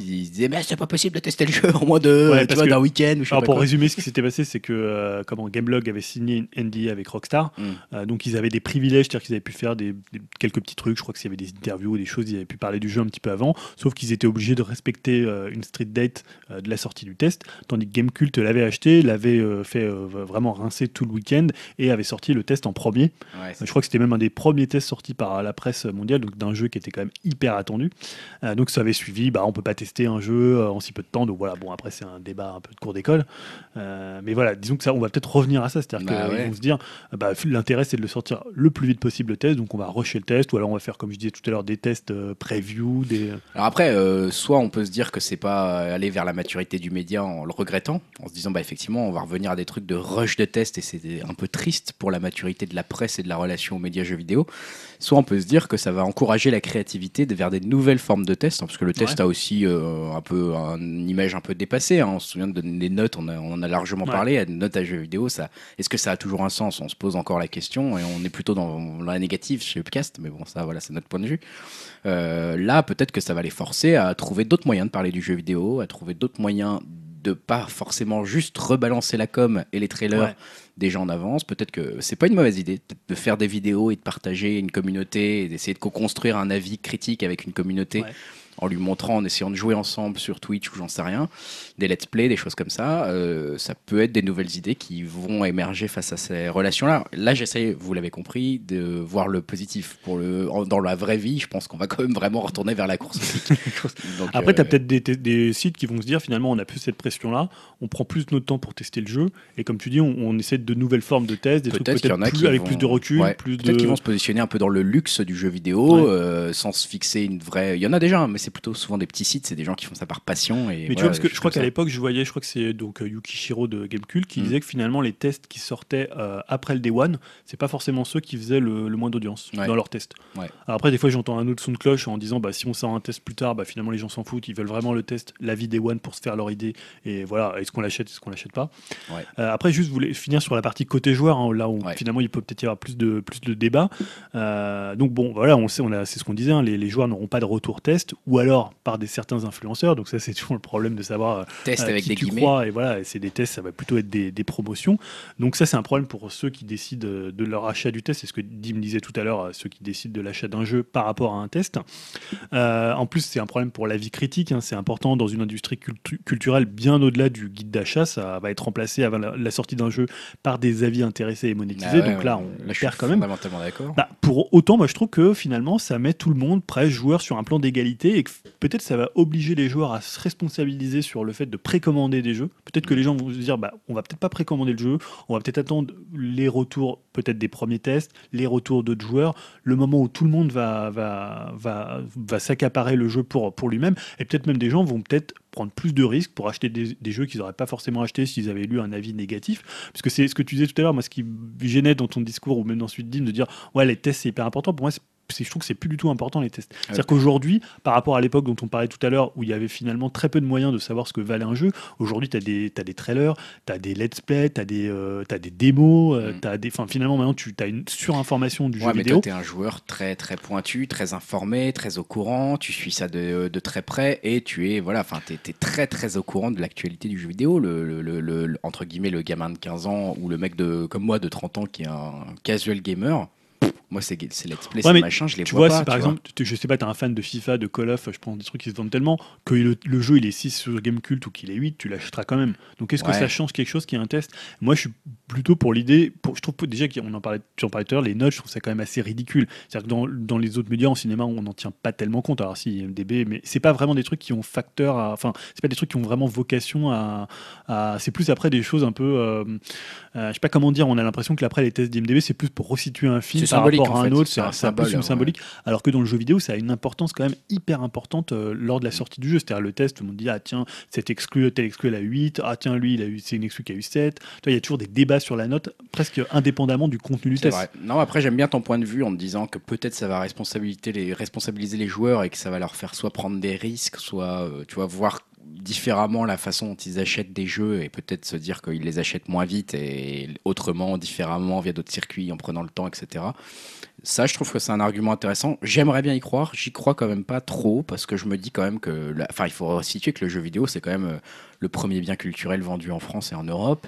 Euh, c'est pas enfin voilà c'est la masse qui achète des jeux vidéo je sais pas si la masse va se comporter comme ça non mais après je joue un peu l'avocat du diable aussi en disant je, me doute que le, le, point de vue des éditeurs et notamment Bethesda il est pas non plus bienveillant et égalitaire en disant nous on veut mettre c'est juste simplement que honnêtement ma première réflexion ça a été genre euh, ils veulent pouvoir sortir de la merde sans qu'on sans, sans, niquer leur précommande quoi en oui gros, ils veulent pouvoir faire une bouse et qu'on leur achète tout non parce qu'on pas, pas, pas, forcément sortir de la merde mais pas forcément être victime d'un journaliste qui va pas avoir aimé ton jeu ce qui peut mm. arriver et qui a une grosse influence donc ils préfèrent se dire bah tiens si finalement quelqu'un n'est pas influencé et avait envie de l'acheter, il continue à l'acheter euh, en attendant le test. Euh, après, voilà, c'est un peu un discours faux pour dire on est toujours, on mm. travaille toujours avec. Euh, Moi, j'aimerais pas être dans, la presse là, dans la presse jeux vidéo. Jack, c'est difficile, je pense, d'y être. là, je pense que ça va être encore. Enfin, si tous les éditeurs demain commencent à faire ça, qu'est-ce que tu vends à tes lecteurs, tu vois? Ça, ça va devenir de plus en plus compliqué parce qu'à part leur vendre des trailers ou des choses que bah, eux, ils peuvent accéder n'importe où finalement sur Internet bah t'as pas grand chose à leur proposer quoi. S'ils peuvent euh, en gros avoir le même jour partout le même test enfin je sais pas. Il y a, y a, plus un côté genre euh, à quoi vous servez quoi les gars tu vois. Euh, Dim je sais pas si t'avais un avis sur le côté justement quand on t'en parlait un petit peu au début avec l'importance que ça avait les tests pour toi notamment quand t'étais quand étais plus jeune et que tu te faisais arnaquer par des jeux comme Terminator.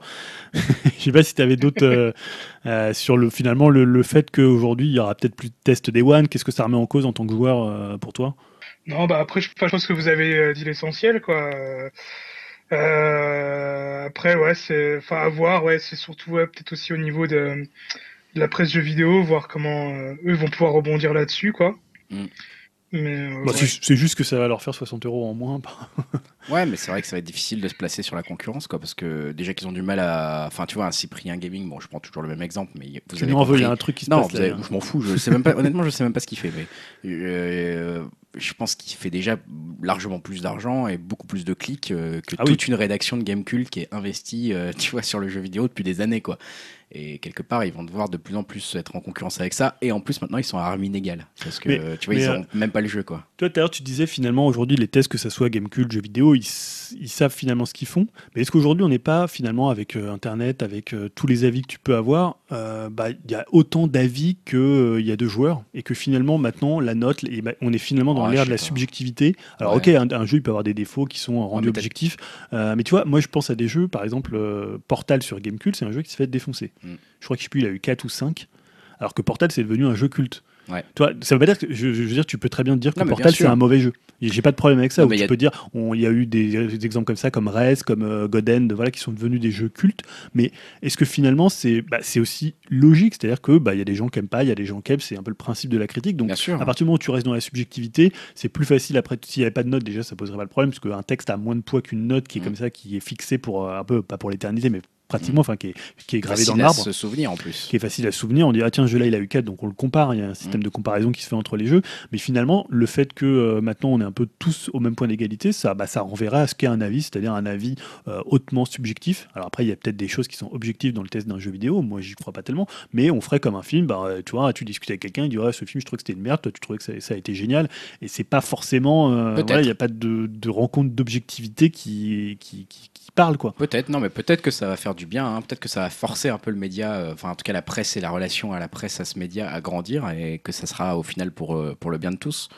J'ai quand même tendance à pas y trop. J'ai l'impression quand même, encore une fois, même si on, a- on revient au débat sur la note, mais on va rapidement conclure là-dessus. euh, J'ai l'impression que la presse n'est pas prête de lâcher cette histoire de note et que les lecteurs non plus. En fait, ils en ont besoin et ils la veulent quelque part. Ça l'instant. sera un côté rassurant, quoi. Ouais, donc euh, je suis curieux en tout cas de savoir comment bah, Gameblog, Gamecult vont faire pour les prochains jeux Bethesda. Moi je pense qu'ils vont l'acheter en street et qu'ils vont du coup ils ont plus de NDA donc ils pourront faire un peu ce qu'ils veulent. Donc Ouais. euh, est-ce que ça va les pousser à être créatifs euh, vers d'autres solutions? Je sais pas. On verra.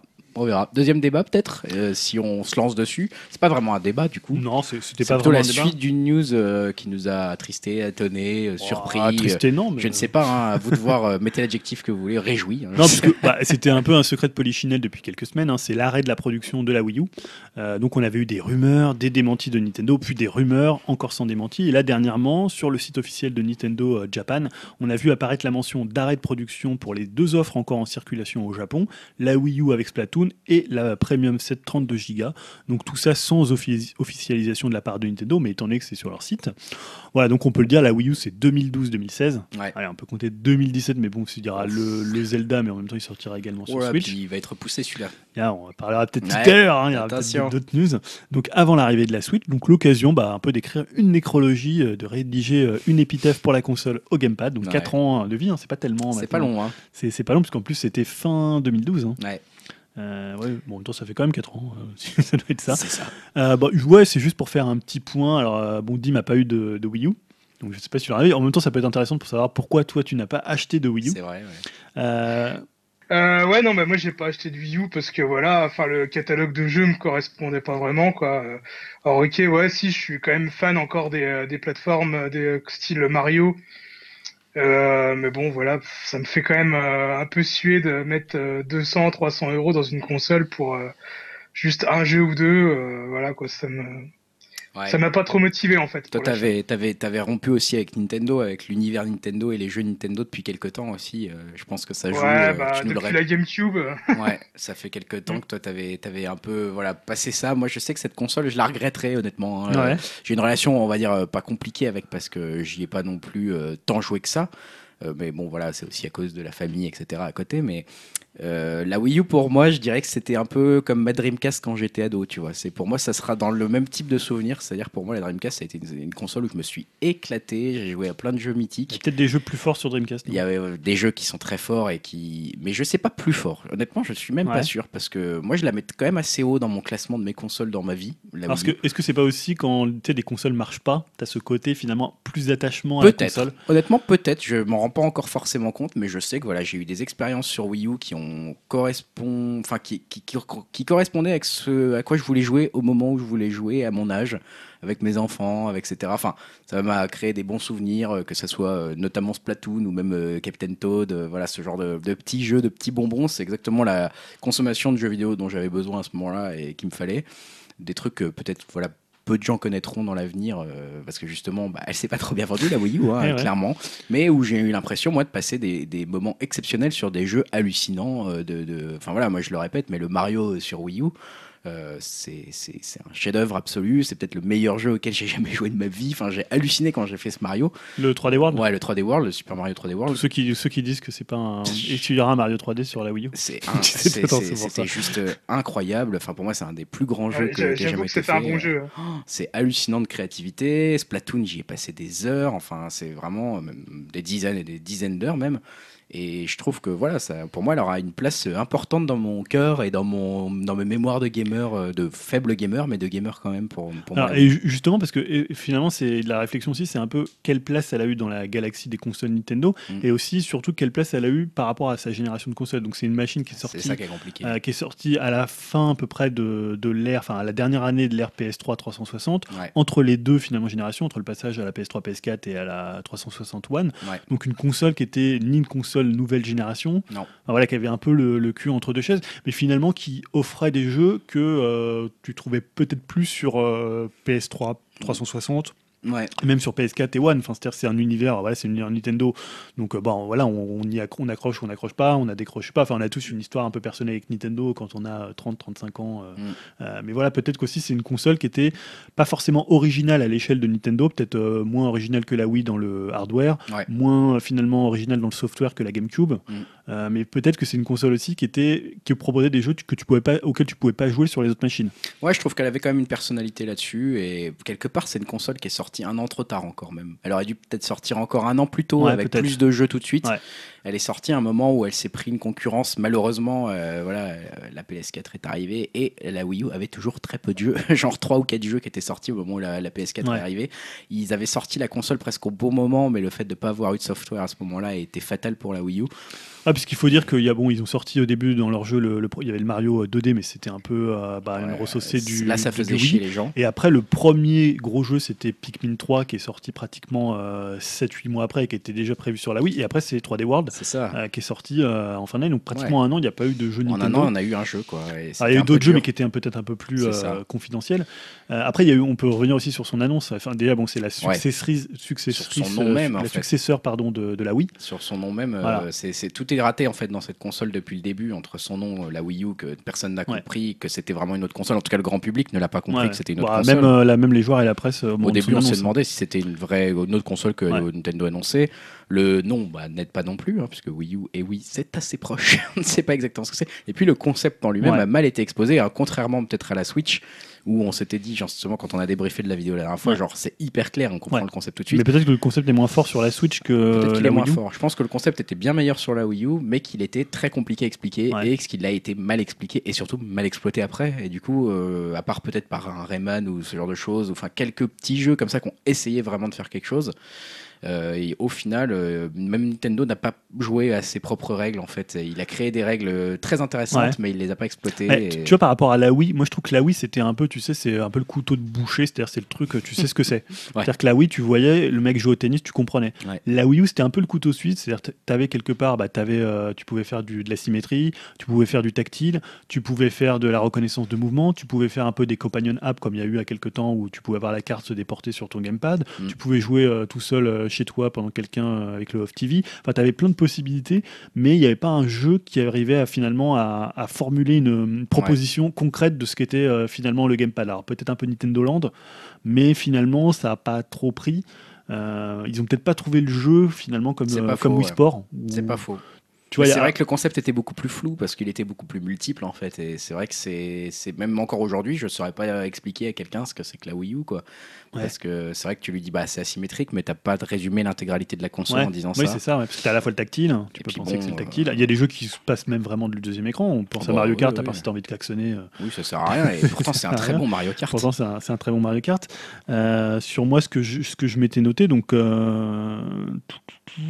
Ouais, après, sur les jeux, peut-être qu'il y avait des jeux, donc tu parlais de, des jeux qui t'ont marqué. Mario. Splatoon, pour moi. Ouais. Splatoon qui a été quand même au final aussi euh, une des vraies annonces de Ouais. Nintendo, parce que c'est rare que Nintendo annonce des nouvelles euh, licences. Splatoon, Splatoon en, est, en est une. C'est pas si rare, mais de cette ambition-là. Voilà, de cette ambition. Et puis en cette plus, importance. voilà, ils avaient mis beaucoup d'importance sur Ouais. l'équipe en elle-même, ils l'avaient présentée, etc. Enfin voilà, et c'est pas non plus très courant chez Nintendo de faire ça. Et au final, euh, bah, ça a été pour moi un vrai succès. D'ailleurs, euh, c'est toujours un succès, ça s'est entretenu. Enfin, un succès Ouais, ouais. relatif. hein. On n'est on n'est pas sur des Gears of Wars ou je sais pas quoi, mais, mais c'est vrai que non, il y a eu des jeux vraiment. euh, moi, j'ai trouvé des. des- voilà, après, c'est des jeux Nintendo, quoi. Alors, justement, est-ce qu'il n'y a pas eu un manque d'ambitieux dans les jeux? Bah, si. Euh, C'est-à-dire que voilà, ils ont cherché des valeurs sûres. Ils étaient sur des genres qui sont un peu en désuétude, la plateforme. Bon, à- Splatoon, c'était un peu peut-être l'exception. euh, C'est celui qui a le plus d'ambition, Il avait justement. plus d'ambition parce qu'en plus, il allait vers un Il genre. renouvelle un genre, etc. Voilà, Enfin, il renouvelle un genre un peu comme l'avait fait euh, Mario Kart quand ils avaient Ouais. inventé une sorte de, de genre. Là, finalement, un espèce de TPS super coloré, finalement, prendre Arbros poil ou à, à- un peu à contre-pied le TPS Mm. qu'il est, le TPS guerrier, le TPS. Là, c'est vrai qu'ils avaient de l'ambition sur Splatoon et c'est pour ça, je pense qu'il est sorti du lot. Effectivement, le reste des autres jeux, ça serait difficile d'en dire un comme ça qui ressort comme ça spontanément de, Ah, de c'est- ça, moi, moi qui suis par exemple euh, un peu plus extérieur que vous euh, de, pour la Wii U, euh, enfin, je trouvais que tous les jeux, euh, bah, j'avais l'impression d'y avoir déjà joué auparavant, quoi, Ouais. avec peut-être Mm. des moins beaux graphismes ou, ou quoi.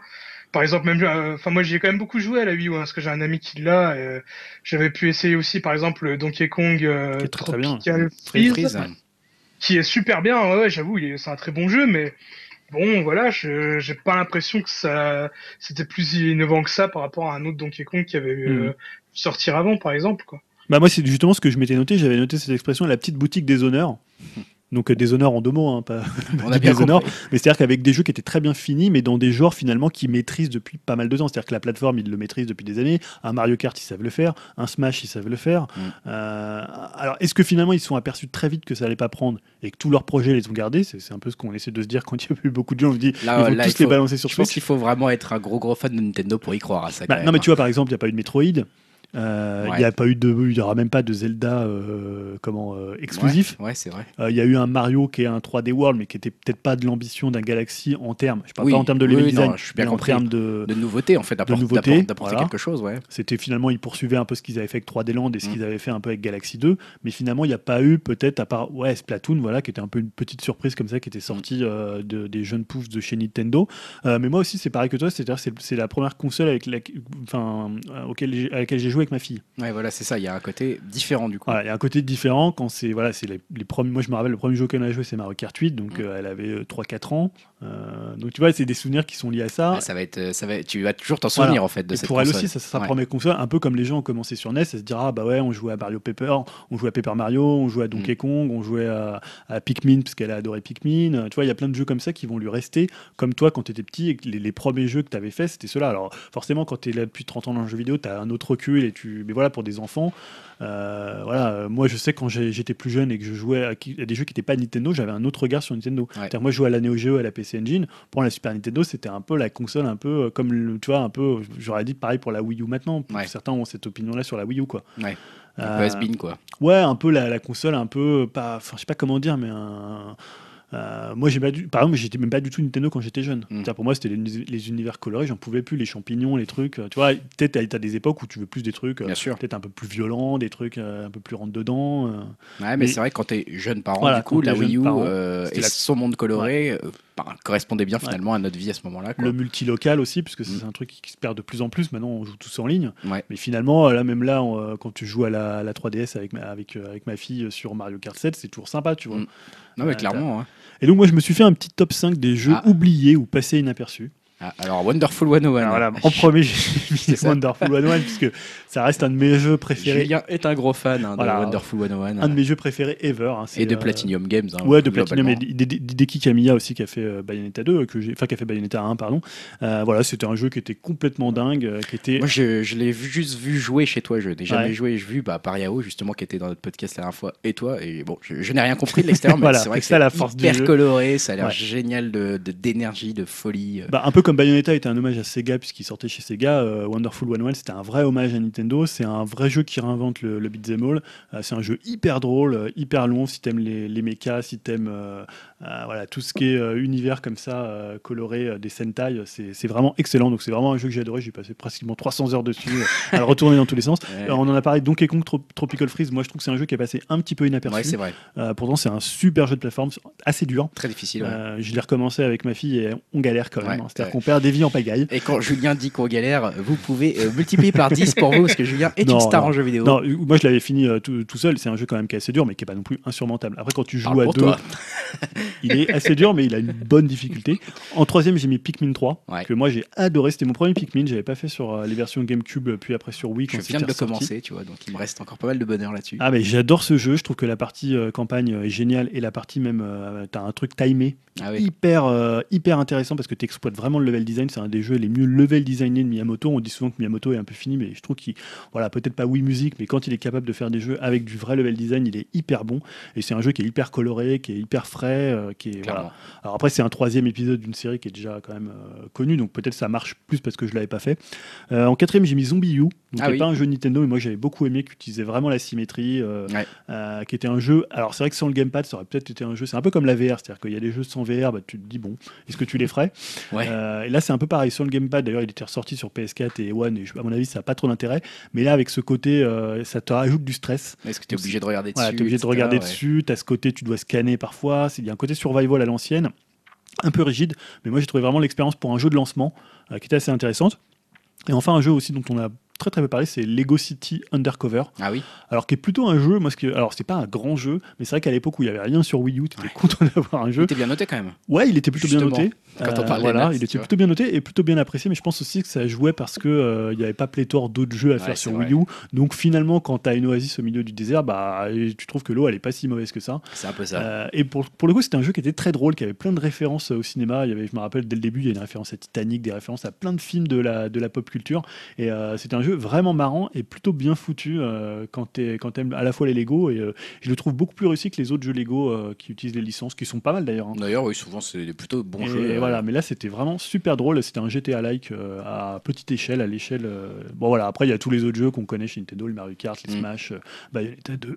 Bayonetta 2. Si vous faites partie de ces quelques 5 ou 10 possesseurs de Wii U en France, comme nous, venez poster un petit message sur webcast.fr pour nous dire de votre côté quels sont les jeux que vous avez appréciés. Bah, vous pourrez rejouer sur la, sur la Switch en même temps.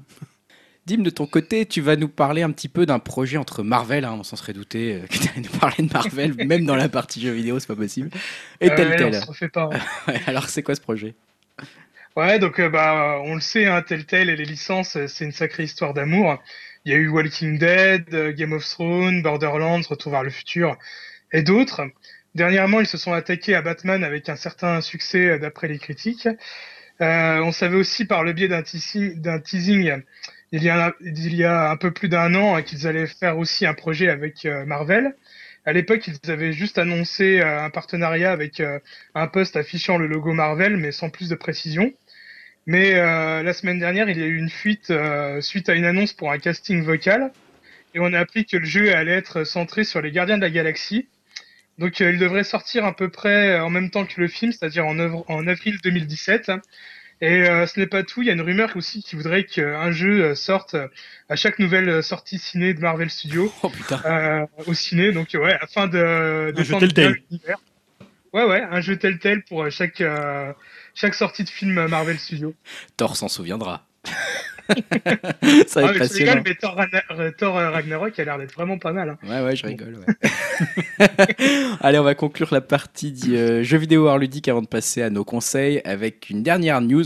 Enfin, est-ce que c'est vraiment des news ou des rumeurs à toi de Ouais, bah, dire, c'est Julien un, peu, un peu de tout, puisque Un peu de tout, c'est sur la Switch. ouais, faire un petit bilan. Bah là, on est à un mois plus plus plus un. après, ouais, plus un mois plus un après mois l'annonce après la de- révélation de ce que c'était que la Switch. Ouais. Et donc on a eu pas mal d'infos et euh, quelques rumeurs autour d'interviews, de soi-disant leaks et même d'une annonce officielle puisque maintenant il faudra attendre le 12 janvier, alors peut-être le 13 en France, ça dépend. C'est bientôt. C'est le 12 janvier à Tokyo euh, que Nintendo répondra à toutes les questions qu'on pourrait se poser sur la Switch, la date de sortie, le prix évidemment, les specs techniques, le line-up, euh, tout ça sous la forme d'une conférence. hein, c'est pas, c'est quand même. C'est rare, ouais. pas, C'est pas- rare. pas Tant mieux, c'est pas mal.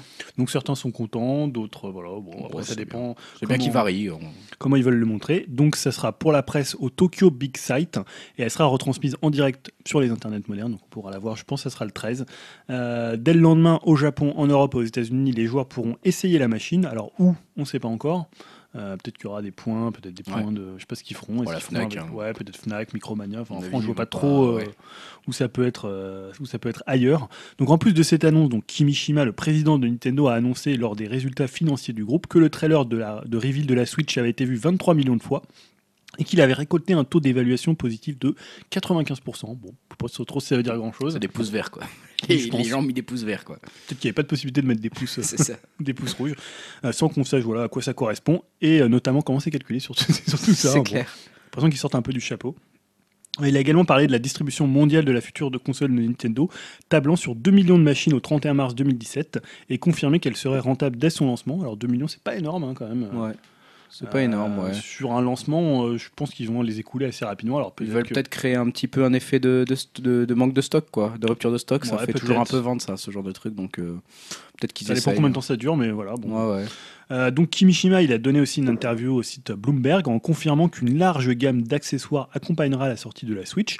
Alors forcément, on pense à ce qu'on avait, dont- ce dont j'avais parlé la dernière fois Ouais. sur les concept art euh, euh, au niveau des Joy-Con, donc Ouais, les, ça, les on, enlève manettes. les manettes- on enlève les manettes sur les côtés et on met d'autres accessoires. D'autres accessoires, on pourrait avoir des manettes customisées, des manettes Super NES, des manettes manettes fusil, NES, des manettes fusil, machin, ouais, des- manettes à l'effigie de n'importe quoi. hein. Finalement, tu Ouais. peux euh, inventer plein de trucs. Alors après, il faut voir les prix, il faut voir la solidité. Surtout qu'on peut penser aussi que les gens perdront leurs manettes vu comment elles sont petites. Je pense que les gens les oublieront.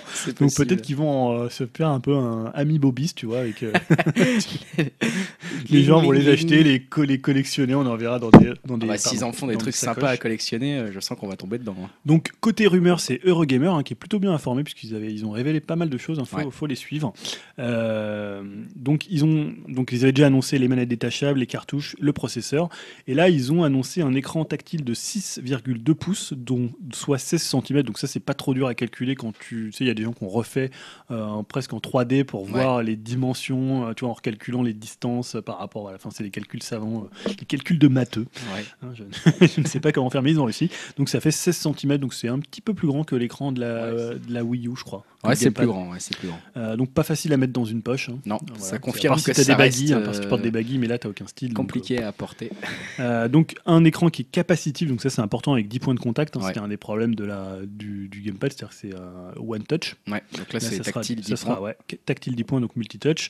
Euh, en 720p, donc la 3DS pour information c'est 240p et la vitesse c'est du 544p, D'accord. Mais avec un écran OLED donc qui, qui a boost un Très peu, bonne qualité, voilà. ouais. Donc 720p, on va dire que pour euh, bah, de- du portable, c'est suffisant. c'est bien. Même si aujourd'hui on a quand même des tablettes qui sont en 1080, Oui. des smartphones qui sont en 1080. Bon voilà, maintenant souvent, Voire euh, euh, plus. voire plus. Bon voilà, est-ce que ça sert plus sur des, ces petites tailles d'écran? Ouais. Euh, ça c'est un autre débat. Ça c'est pour la partie portable transportable. Et euh, quand on y jouera sur sa télé, apparemment le Joy-Con disposerait d'un capteur qui permettrait de se servir comme pointeur sur l'écran TV. Donc peut-être qu'il y aurait quand même du tactile aussi sur euh, le Joy-Con sur la manette. Et on a aussi peut-être peut-être qu'il y aura de la reconnaissance de mouvement dedans. Bon. Voilà, on ne sait pas si ça sera euh, le du cas. coup, a priori, l'image serait upscalée euh, à partir du moment où tu la mets dans le, dans le dock, en fait, si je Ouais, comprends bien. Ouais. Alors on ne sait pas si le dock il traitera une image. euh, euh, apparemment, il ne traitera pas une image 1080p. Il- l'upscalerait en 1080p sur ta télé. Euh, voilà, ça paraît quand même un peu étonnant parce que la Wii U était 1080p. Il ne faudra pas avoir de télé 4K. Parce que là, ça va être vraiment moche déjà. Ça va être déjà dégueulasse. Bon, bref, Alors à part si dans deux ans plus tard ils ressortent un dock 4K. j'espère. Peut-être. Bon. Euh, donc il y a eu des rumeurs aussi un peu farfelues sur les prix.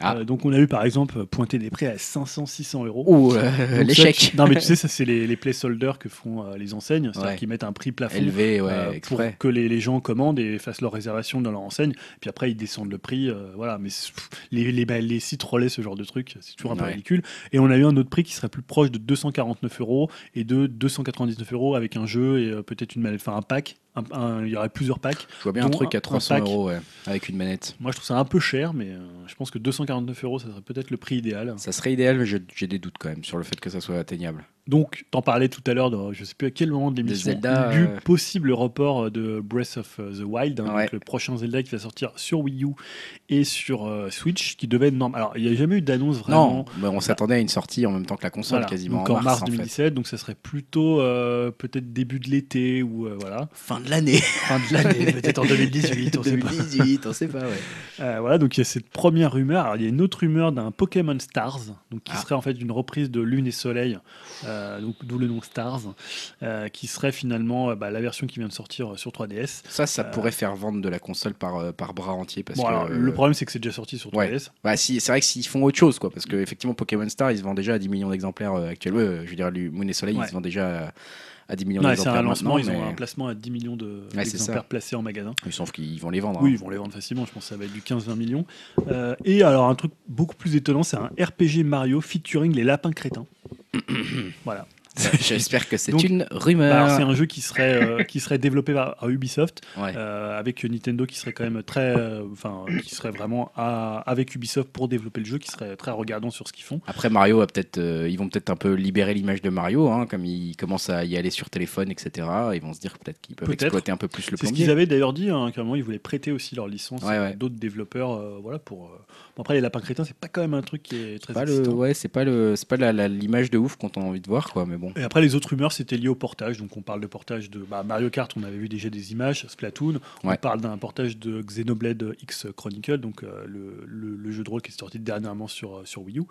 Euh, voilà, il y a aussi, je crois, Smash qui devrait ressortir dans une version avec tous des DLC. On parle de 5 ou 6 portages, euh, puisque forcément, on en parlait tout à l'heure euh, pour la Wii U, il y a des jeux qui n'ont pas du tout trouvé leur public. Euh, donc c'est vrai, peut-être plutôt que de refaire un Mario Kart 9, est-ce que finalement ressortir le 8 avec des nouveaux circuits, quelques C'est améliorations les poules pour nous qui avons acheté la Wii U, quoi, juste en fait. Parce que nous, on va se retaper les mêmes, quoi.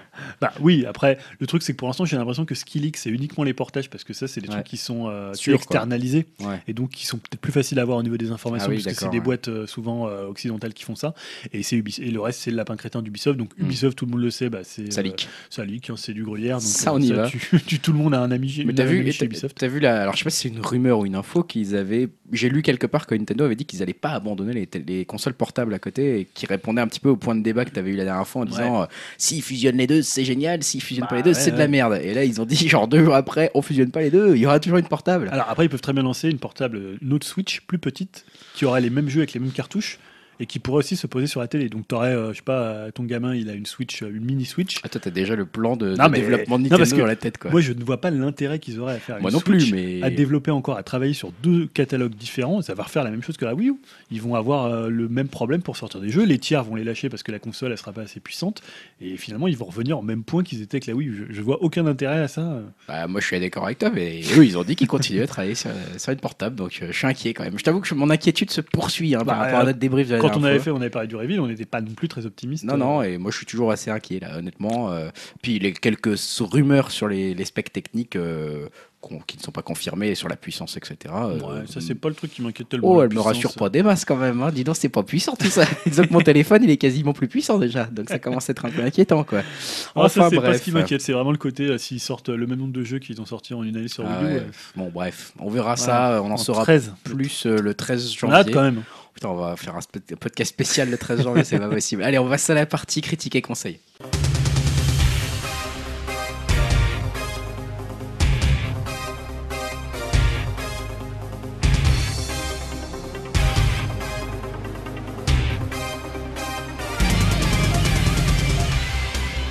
Critique et conseil, et on commence tout de suite bah, avec Dim. hein. Dim, euh, qu'est-ce que tu as vu pendant ces 15 derniers jours J'allais dire, mais non, pendant ce dernier mois que tu voudrais euh, soit nous conseiller, soit nous déconseiller. Oh bah écoute, j'ai fait plein de choses et j'ai été voir euh, entre autres bah, Doctor Strange au cinéma Ouais, bah moi aussi. hein. et j'ai plutôt bien aimé le film. Et bah, moi aussi. Euh, voilà. Bon bah c'est très bien. Pour Voilà. une fois on est d'accord. Voilà. Ouais, tu vois Voilà. Merci. Merci. pour ce conseil. Conseil Allez voir. Allez voir, c'est bien.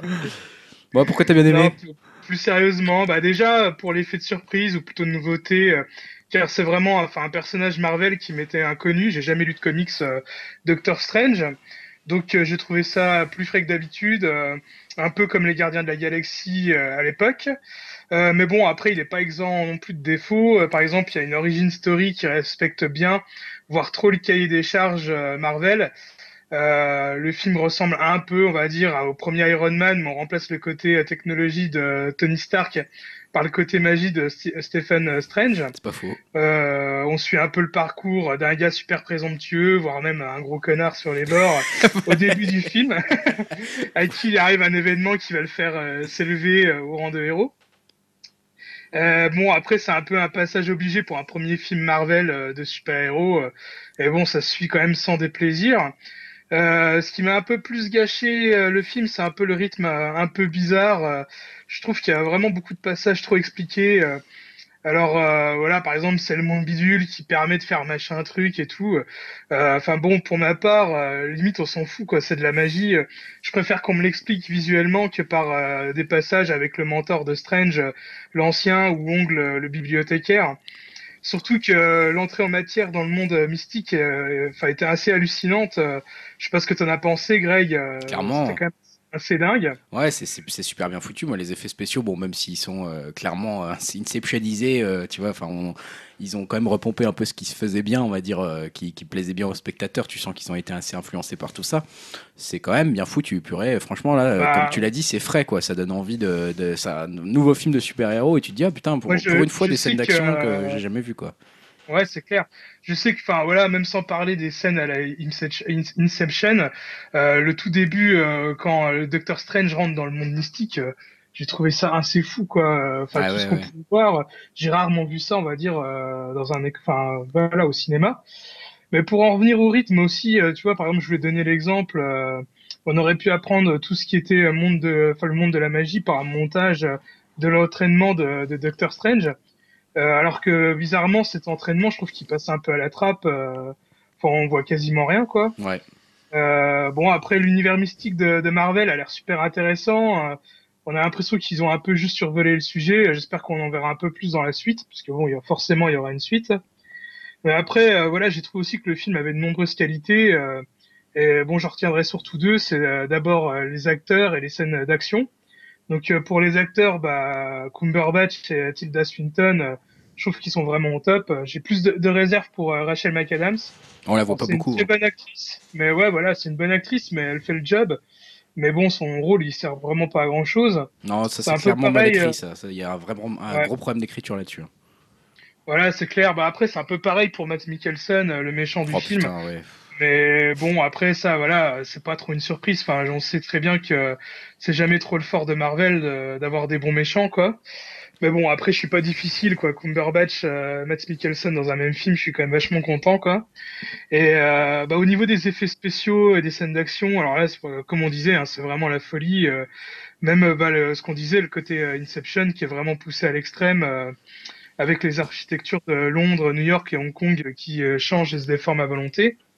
Et euh, aussi, ce que j'ai bien aimé, moi, c'est vraiment les scènes de baston euh, qui, dé- qui défient la gravité. euh, Enfin, la baston finale, pour ma part, elle est juste inédite. Enfin, j'ai trop envie de parler de certains détails, mais bon, je vais pas le faire parce que je, sinon, je vais gâcher le plaisir des auditeurs qui l'ont pas encore vu. Et autrement, pour parler aussi des autres points, j'ai trouvé que l'humour était bien utilisé dans le film.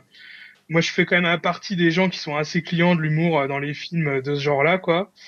Et euh, enfin, l'univers partagé de Marvel est bien présent dans le film sans trop être euh, intrusif. Il y a plusieurs références aux Avengers et à l'univers cosmique. Euh, donc on peut très bien imaginer Cumberbatch dans les futures productions Marvel, les Avengers et autres. Donc voilà, c'est un bon divertissement à la Marvel. Euh, euh, voilà. Ah, je dirais que quand même- ouais. Au-dessus du lot, quoi, même. hein, je dirais au-dessus du lot des autres Marvel, euh, dernièrement, en tout cas. euh, bon, surtout pour ceux qui, comme moi, ont perdu le fil euh, de dans tout le truc, dans Captain America 12 versus Thor versus machin. Enfin, moi, je suis complètement paumé dans tout ça. Moi perso, j'ai préféré Civil War quand même, mais bon Et- après. euh, Ah ouais, moi, Civil War, j'en avais marre. Donc, Je euh, peux comprendre, on va dire que celui-là, on n'a pas besoin d'avoir vu les autres. ah, c'est ça qui fait du bien, quoi. C'est que c'est nouveau et ça fait du bien de voir un peu de- d'un héros que t'as jamais vu avec des pouvoirs un peu originaux. C'est très sympa. Donc moi, je l'avais mis dans mes conseils plutôt aussi. Euh, voilà, en mettant une petite réserve, comme tu les as mis. hein, J'insiste dessus. C'est pas révolutionnaire. hein, c'est pas le meilleur film du mois non plus. Mais euh, clairement, c'est un bon moment. C'est quand même un super divertissement et je trouve que pour le coup, là, ça- ils ont fait le taf hein, encore une fois là-dessus. Donc euh, pas mal de, pour Doctor Strange. Euh, autre film, euh, je reviens vers toi, du coup, Julien, même si tu as Ouais. beaucoup parlé dans la partie euh, précédente. Un autre film peut-être un peu différent dans son style, c'est La loi du marché dont tu veux nous parler. hein. On en avait beaucoup entendu parler avec Vincent Lindon Ouais, hein, quand il a eu son de, prix. de euh, Stéphane Brisé. c'est ça. Euh, donc j'ai détesté. T'as détesté Ah ouais, moi, je, l'ai pas vu. C'est de la merde, ouais. Non, non, non, je n'ai pas dit que c'était de la merde. Je, je sais clair, j'ai détesté. Ouais, Et le pire, je trouvais que c'était un film détestable. D'accord. Euh, alors pour rappeler de, de quoi ça parle, hein, c'est donc Vincent Lindon euh, qui joue euh, bah, un type qui galère un peu dans la vie, qui euh, trouve pas de boulot, donc qui va, euh, qui a des problèmes, bah, qui va au pôle emploi pour, pour chercher du boulot, qui euh, avec sa banquière ça, ça se passe mal forcément puisqu'il n'y a pas de boulot, il a un fils handicapé, Parce qu'il a pas de boulot. il n'a pas de boulot, et puis va finalement, ça c'est la première partie, hein, on va dire qu'il y a trois quarts d'heure euh, où il n'a pas de boulot. la deuxième partie, il a un boulot. Ah, Voilà, sauf qu'il est agent de sécurité, euh, Oh. oh, c'est moche, euh, dans un supermarché. Euh, et donc là, c'est un peu le, le côté, bah voilà, il va, ça va être la, la- la petite tyrannie mesquine, hein, puisque finalement, il va devoir contrôler à la fois les vols qui se font dans ce, dans ce supermarché, Ouais. mais aussi les vols des, euh, des Des gens qui travaillent, des caissières par exemple, qui peuvent voler des, des bons de, de réduction par exemple. Voilà, Donc, euh, ça, c'est- voilà. alors, ce que bon, après le principe euh, que ce soit un film social, tout ça, c'est pas du tout un, truc qui me pose problème. hein. Je parlerai peut-être euh, après. On en parle d'ailleurs souvent. On en parlait tout à l'heure du film des frères Dardenne qui était nommé dans, dans les euh, 20 feilleurs- meilleurs films selon les Américains de deux jours, deux jours une nuit, Mm. qui est un excellent film où je pense notamment à Welcome de Philippe Huret. Mm. Sauf que là, je trouve que c'est vraiment un film qui vous qui vous dit où regarder. C'est-à-dire qu'il y a une utilisation euh, notamment du hors champ. Euh, à chaque fois qu'il va rencontrer, donc au début, il rencontre euh, quelqu'un euh, qui peut, donc à Pôle Emploi, donc euh, qui lui fait faire une formation qui a servi à rien, ce qui peut arriver chez Pôle Emploi. hein, je ne pas dit que ça se passait pas comme ça. Non, Mais en fait, tu ne vois presque jamais la personne de Pôle Emploi. Après, il rencontre sa banquière qui veut essayer de lui faire prendre un crédit pour que voilà. Et donc tu la vois pas tellement. Après, il est encore à Pôle Emploi. Il rencontre en fait, euh, bah, dans le cadre, euh, enfin des, des gens, le, le juge sur la façon dont il va se présenter euh, pour quand il passe un entretien. Donc tu vois, c'est une sorte de simulation d'entretien. Ouais. Et là aussi, tu vois pas les gens qui parlent. C'est-à-dire que tu vois tout le temps que lui. Donc tu as uniquement le point de vue euh, de Vincent Lindon. Euh, et en fait, jamais tu as le point de vue des autres personnages. Alors, tu peux te dire, c'est un film justement contre ce système-là. C'est quelqu'un qui n'arrive pas à s'en sortir, qui est englué dans une réalité sociale. Mais à chaque fois, c'est, tes personnages, ils n'arrivent pas, pas à les faire exister. C'est-à-dire que c'est des personnages un peu prétextes pour montrer combien euh, bah, le monde est dur contre lui, sans que lui se remette vraiment en question. Mm. Et euh, voilà, je trouve cette utilisation du hors-champ, je la trouve vraiment misérabiliste. C'est-à-dire que quand tu vois par exemple un film comme euh, le film des frères Dardenne, où finalement c'est un principe où elle doit, euh, pour sauver son travail, que les gens finalement qui travaillent dans son entreprise renoncent à leur prime pour qu'elle elle garde son emploi. Mm. Et donc quand elle va voir les gens, tu as l'impression, enfin tu comprends pourquoi les gens ils disent non. Tu vois, c'est pas du genre, ouais, euh, tu te dis pas, c'est des gros enculés, ils veulent pas l'aider. Tu comprends qu'ils ont des problèmes, que tu vois, ils existent en fait dans le champ de la caméra, les personnages qu'ils rencontrent. Là, jamais en fait les personnages que va rencontrer Vincent Lindon existent.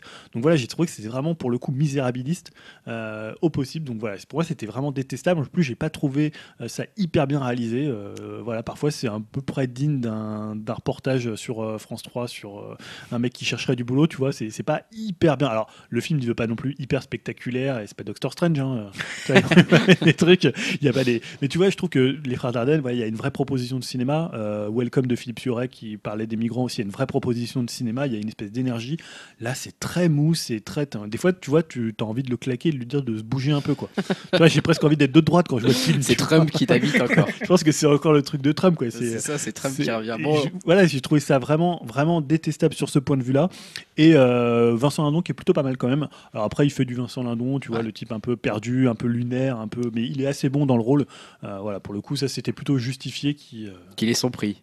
Ouais, voilà. Bon, la loi du marché de Stéphane Brisé, faites-vous votre propre Ouais, avis. voilà. J'aimerais qu'il y ait des gens qui me donnent leur avis parce que finalement, j'ai Ouais. pas vu beaucoup de gens autour de moi qui l'avaient vu. En tout cas, nous, Julien a détesté. Peut-être que Stan l'aura vu. hein. Bah ouais, si si Stan, Stan- tu nous écoutes, viens nous mettre un petit, peu, un petit ancien animateur. hein. Du coup, je le répète pour ceux qui ne connaissent pas, ils disent c'est qui ce mec? Excellent, Ex- animateur. Excellent hein. ancien animateur. On aimerait bien qu'il revienne. euh, Stanislas, si tu nous écoutes, euh, voilà. hein, Reviens. Animé, c'est compliqué. Donc, la loi du marché, venez nous dire un petit peu ce que vous en avez pensé. Moi, je vais vous parler, mais sans vraiment en parler, ça va être un exercice un peu compliqué de, bah, justement, de 10 au 10 Cloverfield Lane. hein, donc, euh, que Dimitri a évoqué tout à l'heure dans l'anthologie Cloverfield.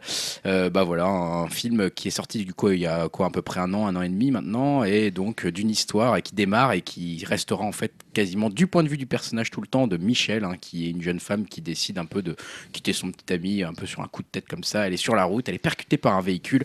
Elle se réveille un petit peu après une sorte de mini coma, un blackout on va dire plutôt. Elle se réveille dans une sorte de cellule souterraine sous intraveineuse, la jambe attachée contre un mur, dans une pièce euh, entre euh, John Goodman, hein, Howard euh, en fait, parce que c'est pas John Goodman, le- Enfin, vous avez compris, hein, voilà.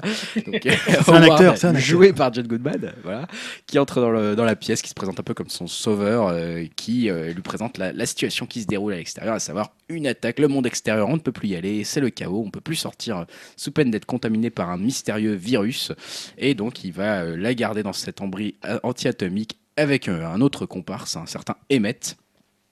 Voilà, euh, qui vont donc cohabiter tous les trois dans, ce- dans, ce, dans cet espace euh, fermé, hein, ce- et dans un climat de suspicion C'est un extrême. huis clos. Euh, Voilà, c'est un huis clos. On ne sait pas si Howard est vraiment celui qu'il prétend être ou pas. Il y a rapidement des doutes qui se mettent en place.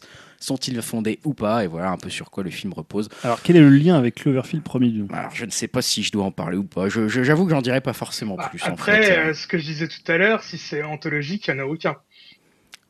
peut-être. Je ne sais pas. Je ne sais pas s'il y a aucun lien ou pas. Je ne répondrai. flou, hein, tout ça. Est-ce que ça pourrait se passer pendant Cloverfield Je ne répondrai à aucune question. pas vu, moi. non, en fait, je, honnêtement, je répondrai pas aux questions parce que c'est même pas tellement important en fait de que le nom Cloverfield soit dans le titre Ouais.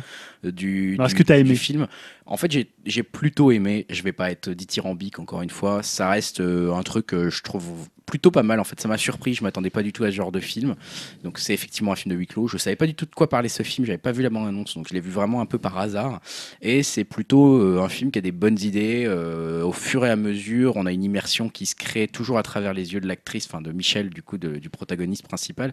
Et euh, voilà, on est à la fois enfermé, elle a envie de forcément sortir parce qu'elle n'est pas sûre d'être enfermée pour les bonnes raisons ou pas, mais peut-être qu'elle l'est quand même pour les bonnes. Et en fait, la façon de rendre le doute, le, la, tromperie, la, en même temps l'attachement est hyper bien faite et tu as vraiment envie. Bah, tu sais pas en fait à qui faire confiance au final. Tu te demandes même si l'héroïne que tu suis, elle est pas complètement folle à certains moments. Enfin, tu as vraiment un truc qui est bien rendu là-dessus. Et euh, ce sentiment de méfiance, cette partie, toute cette grande partie, finalement, euh, quasiment l'intégralité du film, en fait, sur ce sentiment de méfiance, sur les motivations étranges ou pas étranges, en Mhm. fait, des personnages, je l'ai trouvé bien rendu et ça m'a vraiment surpris sur cet aspect-là. Est-ce que c'est un film de monstre? Je ne répondrai pas à cette question. Est-ce qu'aussi il y a cette idée de, du point de vue qu'il y avait dans le premier avec la caméra qui passe de l'un à l'autre Euh, là, euh, tu veux dire dans, euh, Dans le premier, tu sais, footage, un voilà, peu, tu veux dire ouais, dans le ah premier, non, non, a là, ça. c'est caméra posée. Après, C'est pas, quel- c'est pas du tout le même style. Quelqu'un d'autre trouvait une- la caméra Non, non, non. et Non, continuait non, là, en fait le film. Là, c'est un film. Là, c'est une caméra posée. euh, D'accord. La fille. Ils n'ont pas gardé ce côté. Non, non, non, non. euh, voilà, donc euh, pendant toute l'histoire, tu, tu ne sais pas qui est qui, tu ne sais pas qui fait quoi, tu ne sais pas qui croire en fait pendant ce truc-là. Et ça, c'est pas mal fait. Voilà, je, je reste un peu mesuré sur d'autres choix dans le film euh, que je développerai pas ici. Euh, mais euh, il y a des trucs critiquables. C'est pas le meilleur film du monde mais dans l'exercice de style on va dire plutôt réussi plutôt divertissant un, un des gros points forts du film, j'ai trouvé, c'était les acteurs, enfin surtout John Bah, Goodman. John Goodman, voilà, on peut le mentionner. John Goodman dans ce Ah, rôle, il est excellent. euh, pff, bah, tout, tout- justement ce qu'il fallait à ce rôle, c'est quelqu'un dans la mesure de te faire douter à la fois de la personne sympathique et en même temps complètement dingue.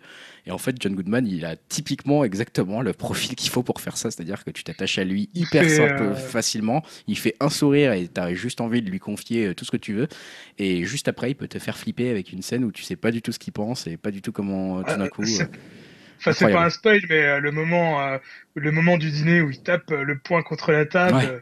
alors là, franchement, mais il fait flipper, mais ah, il, fait- il peut faire flipper d'un coup mais comme d'une ça. force. Donc voilà, de, 10, euh, 10 Cloverfield Lane, euh, faites-vous un avis. Je, je pense que c'est un film qu'on va dire relativement quand même moyen. Je sais que sur internet il n'a pas des très bonnes critiques. Moi il m'a fait passer plutôt un bon moment. Allez-y, hein, si vous avez une soirée, vous savez pas quoi faire, vous l'avez trouvé, votre cousin d'Amérique, vous l'apprêtez. Pourquoi pas? Ça peut vous occuper, vous occuper. On va continuer avec Dim, euh, peut-être rapidement, euh, je sais pas trop combien Ouais. temps il est, sur, euh, c'est rare, sur un magazine, Dim, que tu veux nous conseiller? Ouais. Donc c'est le hors-série euh, de Mad Movies qui s'appelle 300 films à voir avant de mourir. Donc euh, je pense que tout est dit dans le titre. Ce numéro a été fait pour fêter leur numéro 300. J'avais très envie d'en parler et du coup de l'acheter euh, car ça m'a fait un peu penser à leur numéro 100 qui tenait un peu du même principe avec mais avec que 100 films. Euh, Du coup, les 200, ils avaient fait 200 films. Ah, ils l'ont pas fait, je crois, pour les, pour les 200. Euh, donc, au moment de sa sortie, j'étais assez jeune, hein, du numéro 100, et euh, je commençais vraiment à m'intéresser de plus en plus au ciné, et surtout au cinéma de, de genre. Et euh, ce genre de, de dossier, bah, c'est un peu la porte d'entrée ultime. Et grâce à ça, j'avais découvert ou complété ma connaissance d'œuvres de réalisateurs comme Sam Raimi, Peter Jackson, George Romero, euh, Verhoeven, Carpenter et bien d'autres. Euh, J'espère donc que ce hors-série pourra être aussi utile à des jeunes ou moins jeunes à se passionner pour ce type de cinéma. Salut Euh, les je jeunes, les jeunes qui les écoutent. les jeunes qui nous écoutent. Tu aimes Ouais, Black M? un peu vieux, un peu vieux con. Euh, J'ai pas encore tout lu, mais il est assez bien fait avec les films classés par ordre alphabétique et classés en sous-genres comme horreur, fantastique, science-fiction, animation.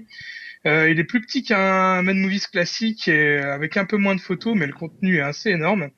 Euh, C'est pour ça, sûrement pour ça qu'ils ont choisi ce format. Donc euh, voilà, je recommande chaudement à l'achat de ce hors-série euh, qui pourrait aussi euh, très bien faire euh, un bon complément à Super Ciné Battle, hein, le podcast qu'on évoque euh, assez souvent dans, dans notre euh, dans notre émission. Ouais. Et voilà, ce que je peux faire, c'est prendre là, je l'ai devant moi, je prends une page au hasard et dire quelques films pour un peu. Euh, c'est un peu. classement ou un. C'est pas non, c'est pas du tout un classement, c'est 300 films à voir avant de mourir, donc euh, les, leurs 300 meilleurs films selon eux, on va dire. Et ce qui est assez intéressant, c'est qu'il y a des films euh, vraiment super inconnus. Par exemple, là j'ai pris une page au hasard. Euh, là je suis dans les F, donc il y a Femina Raidens. Je ne connais pas du tout ce film, un film des années 60 euh, italien. Il y a La fiancée de Frankenstein, Les fils de l'homme, donc ça tout le monde connaît. Alors, Fiesé Frankenstein, c'est lequel? C'est celui de c'est- Celui de 1935 Ah ouais, c'est euh, de James. Ouais. C'est celui de Jean, de Jean, Jean Rollin. ouais. Voilà, il y a la Forteresse Noire, Frankenhooker, Franken... Frankenstein Junior. Bon voilà, j'ai pris une page, une page au hasard, mais en tout cas, euh, super bien fait, et vraiment complet, je vous le conseille. Ça marche. Bah écoute, c'est un bon conseil. De toute façon, Mad Movies, ils sont spécialistes dans leur genre Ouais. et on leur fait entièrement confiance pour ce genre de film. Donc c'est vrai que moi j'ai été abonné pendant pas mal d'années aussi. Et c'est une bonne idée de conseiller ce Mad Movies hors série, les 300 films à voir avant de mourir. Et on finira par un conseil jeu vidéo. Ça Ouais. faisait longtemps. Bah ouais, ouais. Euh, et, et je suis surpris que tu l'aies déjà, déjà testé, déjà fini. Peut-être, bah oui, il est sorti début octobre. Ouais, c'est vrai. On remarque Gears, Gears of War 4. Quatre, donc voilà, donc le le- reboot de la série, quelque part. Oh, la suite. La suite La suite, puisque ça se passe, je sais plus, 10 ou 15 ans après, euh, après l'équipée de, de Marcus Phoenix. Euh, donc c'est un peu le jeu, on va dire, le jeu François Fillon. Ah bah il va se faire élire alors. Ah, C'est-à-dire c'est le, le jeu de droite, le jeu conservateur, Putain, le jeu qui ne tente pas beaucoup de choses, hein, qui, voilà, qui, on sait pour, pour qui on vote, on sait ce qu'on a dans son assiette, on sait ce qu'on a dans son écran. C'est Gears of War 4. Euh, donc déjà, j'aurais d'ailleurs préféré que ce soit le jeu euh, Donald Trump. Le jeu Donald Trump, il aurait été peut-être plus vulgaire, un Ouais, peu comme les premiers. Là, on va dire qu'ils l'ont un peu polissé, ce qui m'a un peu dérangé. C'est-à-dire que donc on incarne le fils de Marcus Phoenix, qui a vraiment euh, une fesse de cul. hein. Là, c'est vraiment, il n'y a pas d'autre mot. Il ressemble en fait à Nathan Drake, mais avec un filtre Instagram gros. Tu vois, ou un filtre Snapchat. Plutôt un filtre Snapchat. Tu sais, quand tu mets les gros filtres Snapchat, ben, il est comme ça, donc il est euh, super bodybuildé et il est super moche, il a zéro charisme. Et alors, il est accompagné d'un- type, euh, d'un noir dont j'ai déjà oublié le nom. C'est Ouais, pour ouais. dire à quel point il m'avait marqué. Et d'une fille qui s'appelle Kate. Alors là, on, si on, la, on la découvre un peu plus parce qu'elle va chercher sa mère et on s'en fout complètement. Hein, je veux dire, c'est-à-dire qu'elle va chercher. Et alors, le problème du, du jeu, c'est que, alors c'est pas vraiment un problème, c'est que il, est, il se veut un petit peu plus sérieux. On en parle souvent avec Dim des premiers Gears of War qui étaient très très vulgos, donc très Ouais. Donald Trump hein, pour le Ouais. coup. Et ça, moi j'aimais beaucoup ce côté. Ah euh, bah, on aime Trump ici. bah ouais, mais ce côté, voilà, c'est hyper vulgaire, euh, presque un peu potache. euh, C'est voilà, le, on se rappelle des trucs avec la reine. Et là, il y a beaucoup. C'est vraiment au début, ça commence avec que des robots, donc tu t'as plus les locustes. Après, t'as Ouais. d'autres et ça insulte moins, voilà. Et C'est après, c'est c'est un jeu qui est vraiment très conservateur dans ses mécaniques, Euh, un peu comme ce qu'avait fait 343 Industries avec euh, Halo 4 quand ils avaient repris la licence de, de Bungie. Là, tu sens que The Coalition, donc a repris après Epic, euh, bah, ils ont cherché vraiment à contenter les fans. Il y a très peu de nouveautés. Alors les quelques nouveautés, c'est que quand tu es donc ça reste toujours un TPS. Très très efficace au niveau du gameplay. Quand tu es dans, au niveau des covers, tu peux attraper un ennemi et le balancer vers toi. Et après, ils ont aussi joué avec euh, tout ce qui est euh, environnement extérieur. C'est-à-dire qu'il y a des tempêtes euh, qui vont en fait influer avec des tempêtes où tu as du vent. Donc quand tu vas lancer une grenade, ça va le faire aller Mm. plus loin. Il y a parfois des éclairs qui vont pouvoir te tomber sur la gueule. Donc ça, c'est plutôt bien foutu. Euh, le jeu est très très bien, à peu près un acte sur deux. Il y a cinq actes. C'est-à-dire qu'au début, tu as un truc avec des robots, tu t'en fous complètement. Les robots, ils ont aucun, aucun look. Et après, quand tu rencontres Marcus Phoenix, je spoil un peu, mais bon, c'est pas très grave. Tu vas rencontrer Marcus Phoenix. Là, il est vraiment cool. Bah Parce ouais. que Marcus Phoenix, tu vois, il parle un peu comme à l'ancienne. Il est un C'est peu. badass quoi. Voilà, il est un peu bourru, un peu, un peu bas de plafond, euh, tu vois, à l'américaine, quoi. Spoil. Voilà, donc là, il est vraiment très très cool. Et après, le quatrième acte est très bien aussi. Ça se finit pas trop mal. mais voilà, c'est très très conservateur. Il y a quand même assez peu de nouveautés. Ça se joue quand même très bien. Il y a des, un très bon mode multi, notamment le mode horde.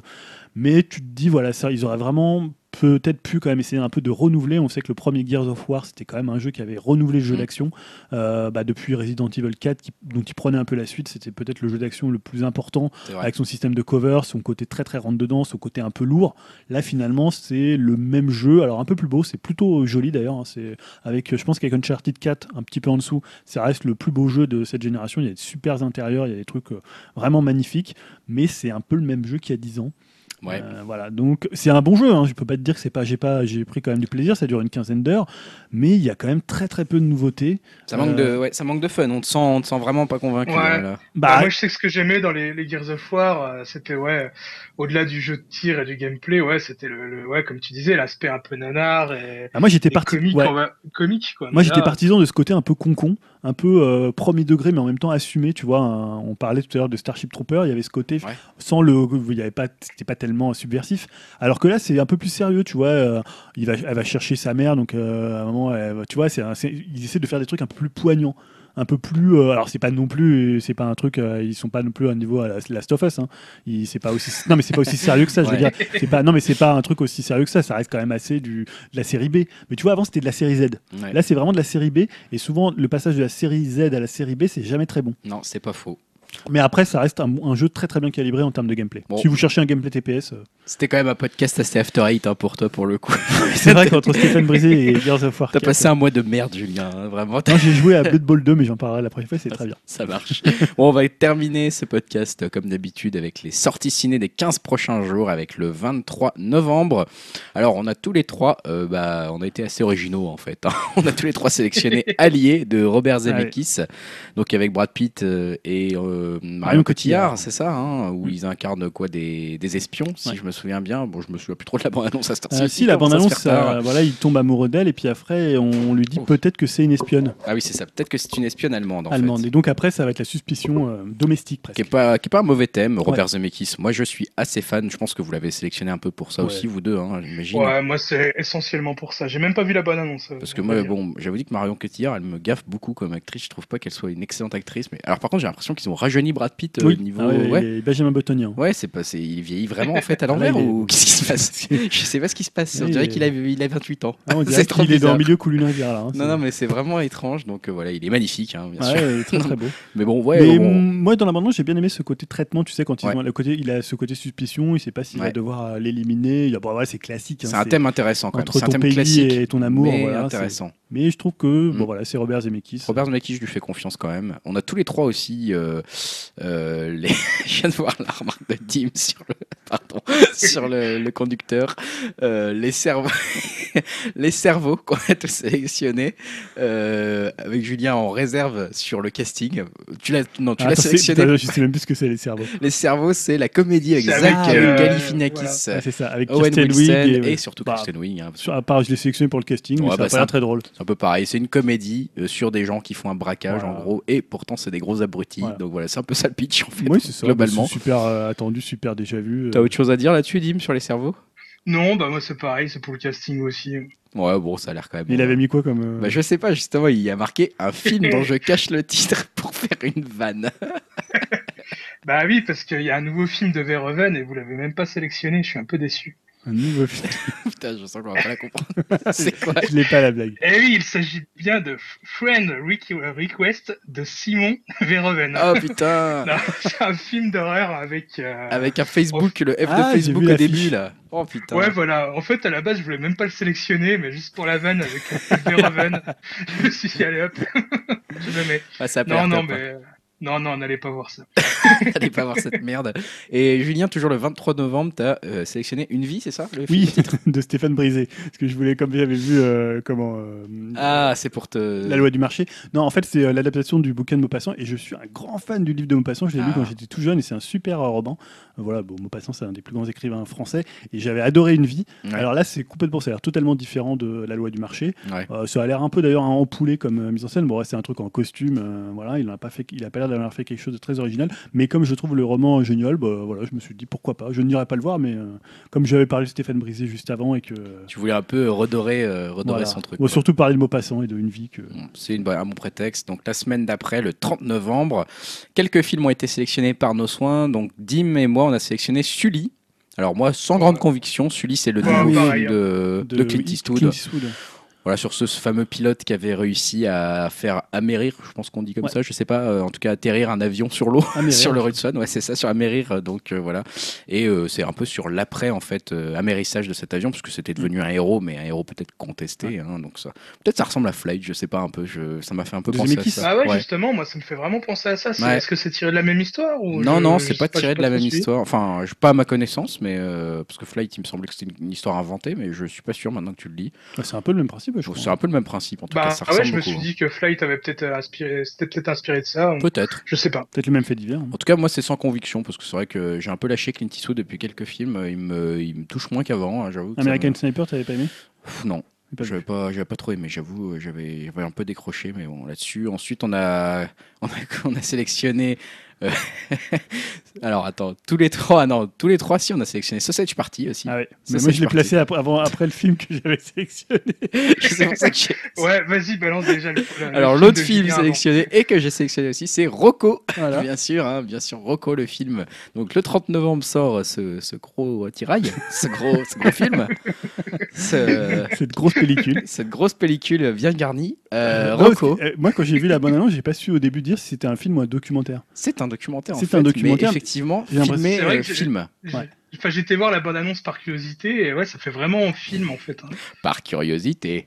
Ah, Il y, a- il y a une réplique que j'adore dans le film, c'est euh, un mec qui parle, donc euh, c'est un, je pense c'est l'agent de l'actrice, et il dit oui tu tournes avec Rocco le 24 et Ouais. on t'enterre le 25. On t'enterre le 25. ouais. Et c'est- il y a Ah oui, plusieurs ça, allusions à ça.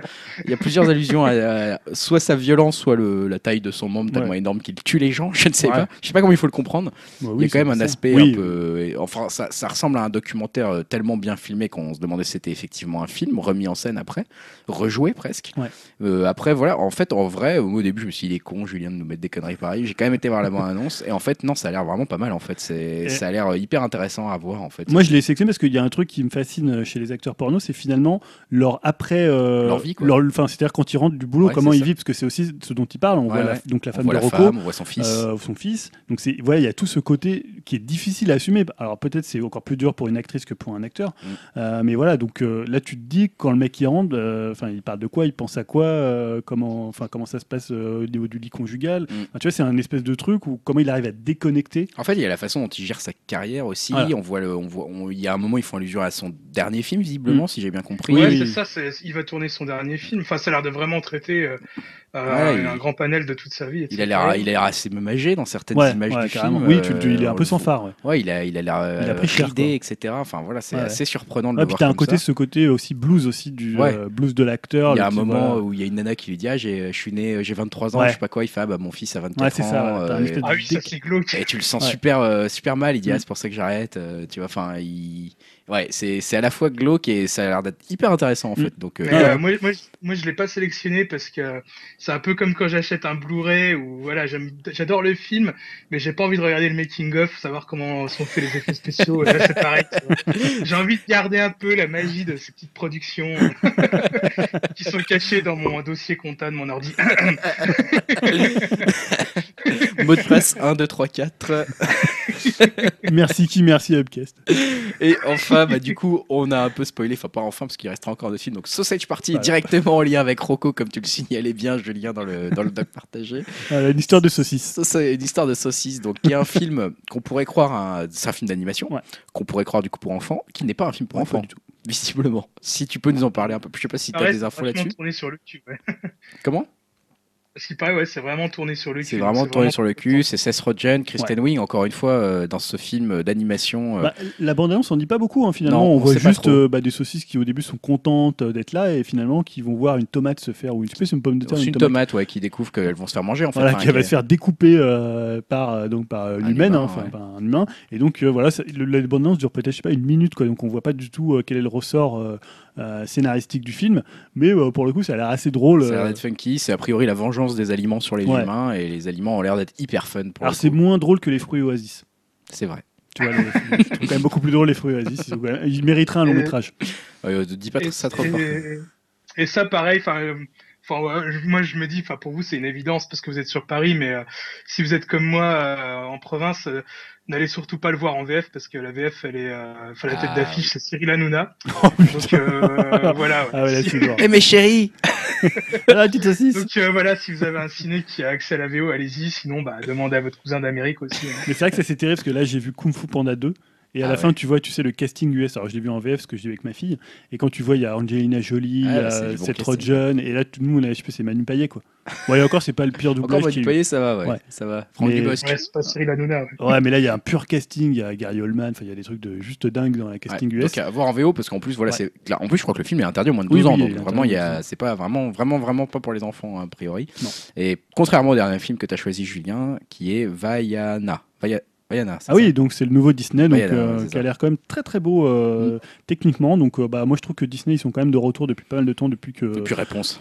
Ouais, depuis réponse, bah depuis en fait que euh, comment s'appelle-t-il John Lasseter est Mm. arrivé euh, pour prendre les rênes à la fois. Bon, il est toujours chez Pixar et en même temps chez Disney. Il y a eu la, Reine des- la Reine des Neiges qui était très bien. Tu la, la Princesse et la Grenouille qui était très très bien aussi, qui était un petit peu avant. Il y a eu Réponse.